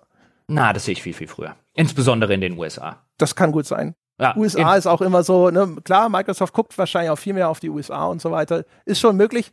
Ja, ja. USA hast du halt den Call of Duty Markt extrem. Ähm, und gerade bei sowas in den USA, also wenn ich mir da heute angucke, was du für 5G und so weiter Verbindung, klar, Latenz und so weiter ist immer noch ein kleines, ähm, ein kleiner Stolperstein und so. Call of Duty ist halt gerade für Cloud auch nicht gut geeignet, hatte ich ja vorhin schon gesagt. Ist, auch da ist die Frage, wie viele der ganzen Call of Duty-Käufer ähm, sind denn wie wir bei der Hardcore-Gamer-Schicht und sagen, das ist ja völlig unspielbar, so wenn da ein bisschen Leck und so weiter drin ist. Das muss man ein bisschen abwarten. Aber äh, ja, aber wenn sie dann gegen Leute spielen, die auf einer herkömmlichen Plattformen sind und die sie dann ständig wegwischen, weil die halt einfach eine bessere Latenz haben. Ja, dann steckst du die halt nicht zusammen. Ja, ja, klar, aber dann fragmentierst du schon wieder. Es ist schwierig. Also schwieriger Case dafür. Dann machst du, dann machst du, ja, äh, äh, ist nicht der Idealcase, aber ich, äh, also wenn du diesen, und ich glaube, das ist eben, das ist eben der entscheidende Punkt. Sobald du das an dem Punkt hast, wo du es richtig ausrollen kannst, ich meine, das ganze Cloud Gaming auf der Xbox steht auch noch dick und fett groß Beta und so weiter drüber. Sobald du an diesem Punkt bist, warum soll ich jemand anderem, wenn ich die, die PlayStation-Leute haben will, weil dann fällt diese Konsole weg. Und ich glaube, das ist der, Schritt, der am spannendsten wird. Und äh, vielleicht so als letzte Frage von mir an, an euch für diesen Podcast ist ein, glaubt ihr, es gibt nach der Xbox One X noch eine Microsoft-Konsole? Ich sag nein. Ich glaube ich auch nicht. Glaube ich, ich glaube, das Series X. Ich bin Series X, ja. Ich, ich bin bei dem, was du auch gesagt hast, dass wir auch auf Sony-Seite wahrscheinlich keine Konsole mehr sehen werden. Die Zeit der Konsolen, ich hatte eigentlich schon so von PS4 auf PS5 so äh, nicht gedacht, dass es. Ich meine, was hatten wir im Vorfeld ja schon auch hier den Podcast teilweise noch spekuliert, wenn dann eine neue Konsole kommt, was wird die alles Cooles können? Und du hast vorhin so schön gesagt, wie hast du das ganz Konsolchen-Update oder so, fand ich sehr schön den Begriff. Also, ich meine, das ist ja jetzt auch aus User-Sicht, ich verstehe auch nach wie vor nicht, dass die überall ausverkauft ist und jeder unbedingt eine PS5 haben will. Wozu denn? Ich habe das Spiel noch nicht gefunden, das mir das erklären kann. Also deswegen. Oh, ja Kodak hat 1998 echt sehr viele Analogkameras verkauft. ja, genau, da wären wir wieder. Spiel Returnal, Ralf. Wären wir wieder. Spiel Returnal. Äh, na. Ah. André, glaubst du, es gibt noch eine Konsole nach der One äh, Series X? Was ist denn jetzt die Definition? Also auch wenn es nur so eine Set-Top-Box ist, wie so ein Fire TV, zählt das? Nee, das nicht. Nee. Also das. Nee. also eine richtige oh. Konsole. Also ich glaube, es kommt. Wir reden jetzt nicht von Microsoft Home Entertainment. Ich glaube, es kommt noch eine PlayStation. Ja, das glaube ich auch. Ich bin mir nicht sicher, ob noch eine Microsoft-Konsole kommt. Da wäre ich tatsächlich auch ein Hauch skeptisch. Ja. Ich habe auch, ich habe auch meine Zweifel, was noch eine, noch eine PlayStation. Ich glaube, Sony, Sony wird halt keine andere Wahl haben, als versuchen, in dem Markt seine Nische auszudefinieren. Und deswegen wird Sony noch mal eine Konsole machen. Übrigens genau wie Nintendo. Wir haben noch gar nicht ges drüber gesprochen, was Nintendo macht, aber da nichts. Nintendo macht wie immer ja. sein Ding. Ja, genau. Nintendo macht Nintendo. Nintendo macht weiter Konsolen, weil das ist für die, das, die ja, ja, genau. Ich sehe die eher im Spielbar, im Spielwarensegment. Also ist, für mich ist Nintendo immer Spielwaren gewesen. Nintendo don't give a shit. Ja, genau. die machen das, was sie machen. Ja. Die ja. bringen irgendeine andere Konsole raus mit irgendeinem entweder genialen oder absurden Gimmick. Nintendo ist schon ein bisschen der Rainman im Computerspieluniversum. so. Also, die leben halt in ihr, aber und es funktioniert, das ist ja super. Ja, ja das, äh, die, die Welt wäre eine ärmere ohne Nintendo in, in, äh, drin. Du, vielleicht ist die nächste Sony-Konsole auch exklusiv in ihren Autos dann drin. Who knows? Da gibt's auch schon übrigens, ne? So Spek äh, da gibt's auch äh, Spekulationen, ob das ein Markt sein kann. So diese äh, dieses Entertainment, wenn hinterher die die ganzen selbstfahrenden Fahrzeuge kommen, yep. dass dann da Entertainment verbaut ist und solche Geschichten, da bringen sich auch schon Leute in Stellung. Das ist ganz interessant. Ja. Vielleicht an der Stelle noch ganz kurz der Hinweis, meine sehr verehrten Damen und Herren da draußen. Es gibt jetzt bestimmt noch einige Sachen, die wir am Rande oder gar nicht erwähnt haben. Zum Beispiel die ganze schöne Diskussion, warum ist denn Ubisoft äh, wie so eine Frau äh, vor dem Altar, die die ganze Zeit dasteht? Oder auch ein Mann, ja, müssen wir nicht sexistisch aufziehen. Also jemand, der vor dem Altar steht und sich fragt, wo sind denn die ganzen Leute, die mich heiraten wollten? Naja, die ganze Zeit wollten sie die Leute zum Altar zerren und sie hat immer gesagt, nein, ich heirate nicht. Und jetzt könnte das ist ja unsere Spekulation. Es könnte sein. Da hat Vivendi ja. Ubisoft über die Schulter gelegt und gesagt, wollt mit ihm in, mit Ubisoft in die Kirche rennen. Hat Ubisoft gesagt, nee, ja, will nicht. Ja, also zum Beispiel sowas oder was die Zukunft von Electronic Arts übrigens auch eine sehr, sehr interessante Frage. Ähm, wenn Sie da Fragen haben, beziehungsweise wenn Sie dort draußen sagen, das war ja ein Aspekt, den fand ich interessant oder den möchte ich nochmal genauer gesagt kriegen, wir werden zusammen mit Sebastian in der kommenden Folge für unsere Unterstützerinnen und Unterstützer ein äh, kleines, großes äh, Mailback-Spezial machen, wo wir genau solche Fragen beantworten wollen. Deswegen schickt uns eure Fragen, die ihr vielleicht noch habt. Was ist damit? Oder habe ich das da richtig verstanden? Oder oh, das sehe ich komplett anders, weil, weil, weil, weil, weil. Schickt uns alle das oder postet es im Forum unter forum.gamespodcast.de oder schickt es uns an feedback at gamespodcast.de und dann werden wir darauf eingehen. Wir könnten hier nämlich bestimmt noch zwei Stunden weiter podcasten. Und ja, ich weiß, jetzt werden einige sagen, ach, das Medium, dem ist es doch egal, wie lange ihr redet. Aber das ist ein anstrengendes, komplexes, kompliziertes Thema, zu dem ich extrem viele Notizen habe und bei dem es auch ganz okay ist, wenn man mal so nach zwei, ein Viertelstunden einfach sagt, hier langt's jetzt langsam, weil mein Hirn raucht. Wir haben dem Ralf auch nicht vorher gesagt, du nimm, es wird so drei, vier Stunden dauern. Ja, vor allem nur mit alkoholfreiem Bier, das ist irgendwie, boah, anstrengend. Und die Eintracht spielt nachher noch, Ralf. Ja, ich darf gar nicht drüber nachdenken. Rub it in.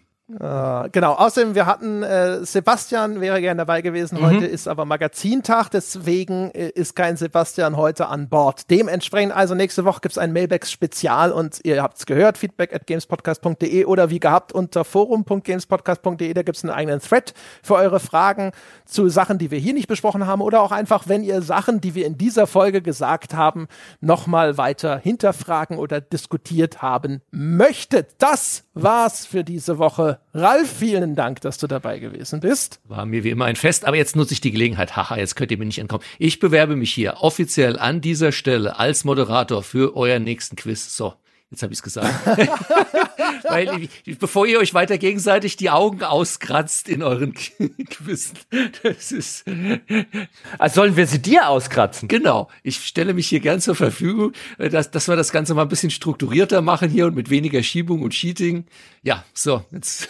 Was? Wie, aber das, das, ist doch kein Quiz. Ralf, danke. Endlich jemand. Ja, das kann ich mir nicht mehr anhören, dieses Trauerspiel. Verstehe gar nicht, was du meinst. Das letzte Quiz ist so fair abgelaufen, wie so ein Quiz nur ablaufen kann. Da hat jede Frage gesessen, das war ausgeglichen. Dazu hätte ich jetzt einiges zu sagen, aber ich will es an dieser Stelle nicht überstrapazieren. Ich kann keine Ahnung, wovon du redest. Aber das, dann ist es zumindest hoffentlich gebalanced und gepolished, ja. Und du wirst es ja dann bestimmt in Time und in Budget abliefern, Ralf. Ja. Insofern, ja, das nehmen wir schon mal mit. Äh, Sie freuen sich jetzt schon mal insgeheim, meine Damen und Herren, auf einen Quiz mit Quizmaster Ralf Adam. So. Danke. Das war's aber jetzt wirklich. Für heute, für dieses Mal, für diesen Sonntag. Vielen Dank, dass ihr uns zugehört habt. Ihr könnt uns folgen auf Spotify, ihr könnt uns da auch bewerten. Ihr könnt uns einen auf bewerten auf iTunes. Schreibt uns ein paar nette Zahlen dazu. Da freuen wir uns. Das lesen wir gerne. Ihr könntet euch selbst belohnen für all äh, die guten Dinge, die ihr so im Leben getan habt, ja, indem ihr ein Abo abschließt unter gamespodcast.de slash Abo, auf patreon.com slash auf ein Bier oder direkt auf Apple Podcasts. Und ihr könnt mit uns. Boah, ich habe eine Idee. Hä? Ich habe eine Idee. Du hast jetzt noch eine Idee. Wir nennen den, wir, ja, der Link wird jetzt geändert. Die, die Leute können ein Abo für uns abschließen und wir haben gamespodcast.de slash Abo. Wir machen gamespodcast.de slash Metaverse. Boah. das machen wir aber erst, äh, wenn wir an die Börse gehen. Gibt's auch NFTs? Kann ich auch NFTs kaufen bei euch? Ja, natürlich. Wir machen auch ein Coin-Offering noch. Alles. Das kommt dann, alles kommt das hinterher noch. So, also, meine Damen und Herren. Das war's für diese Woche. Wir werden das nächste Woche wieder. Bis dahin.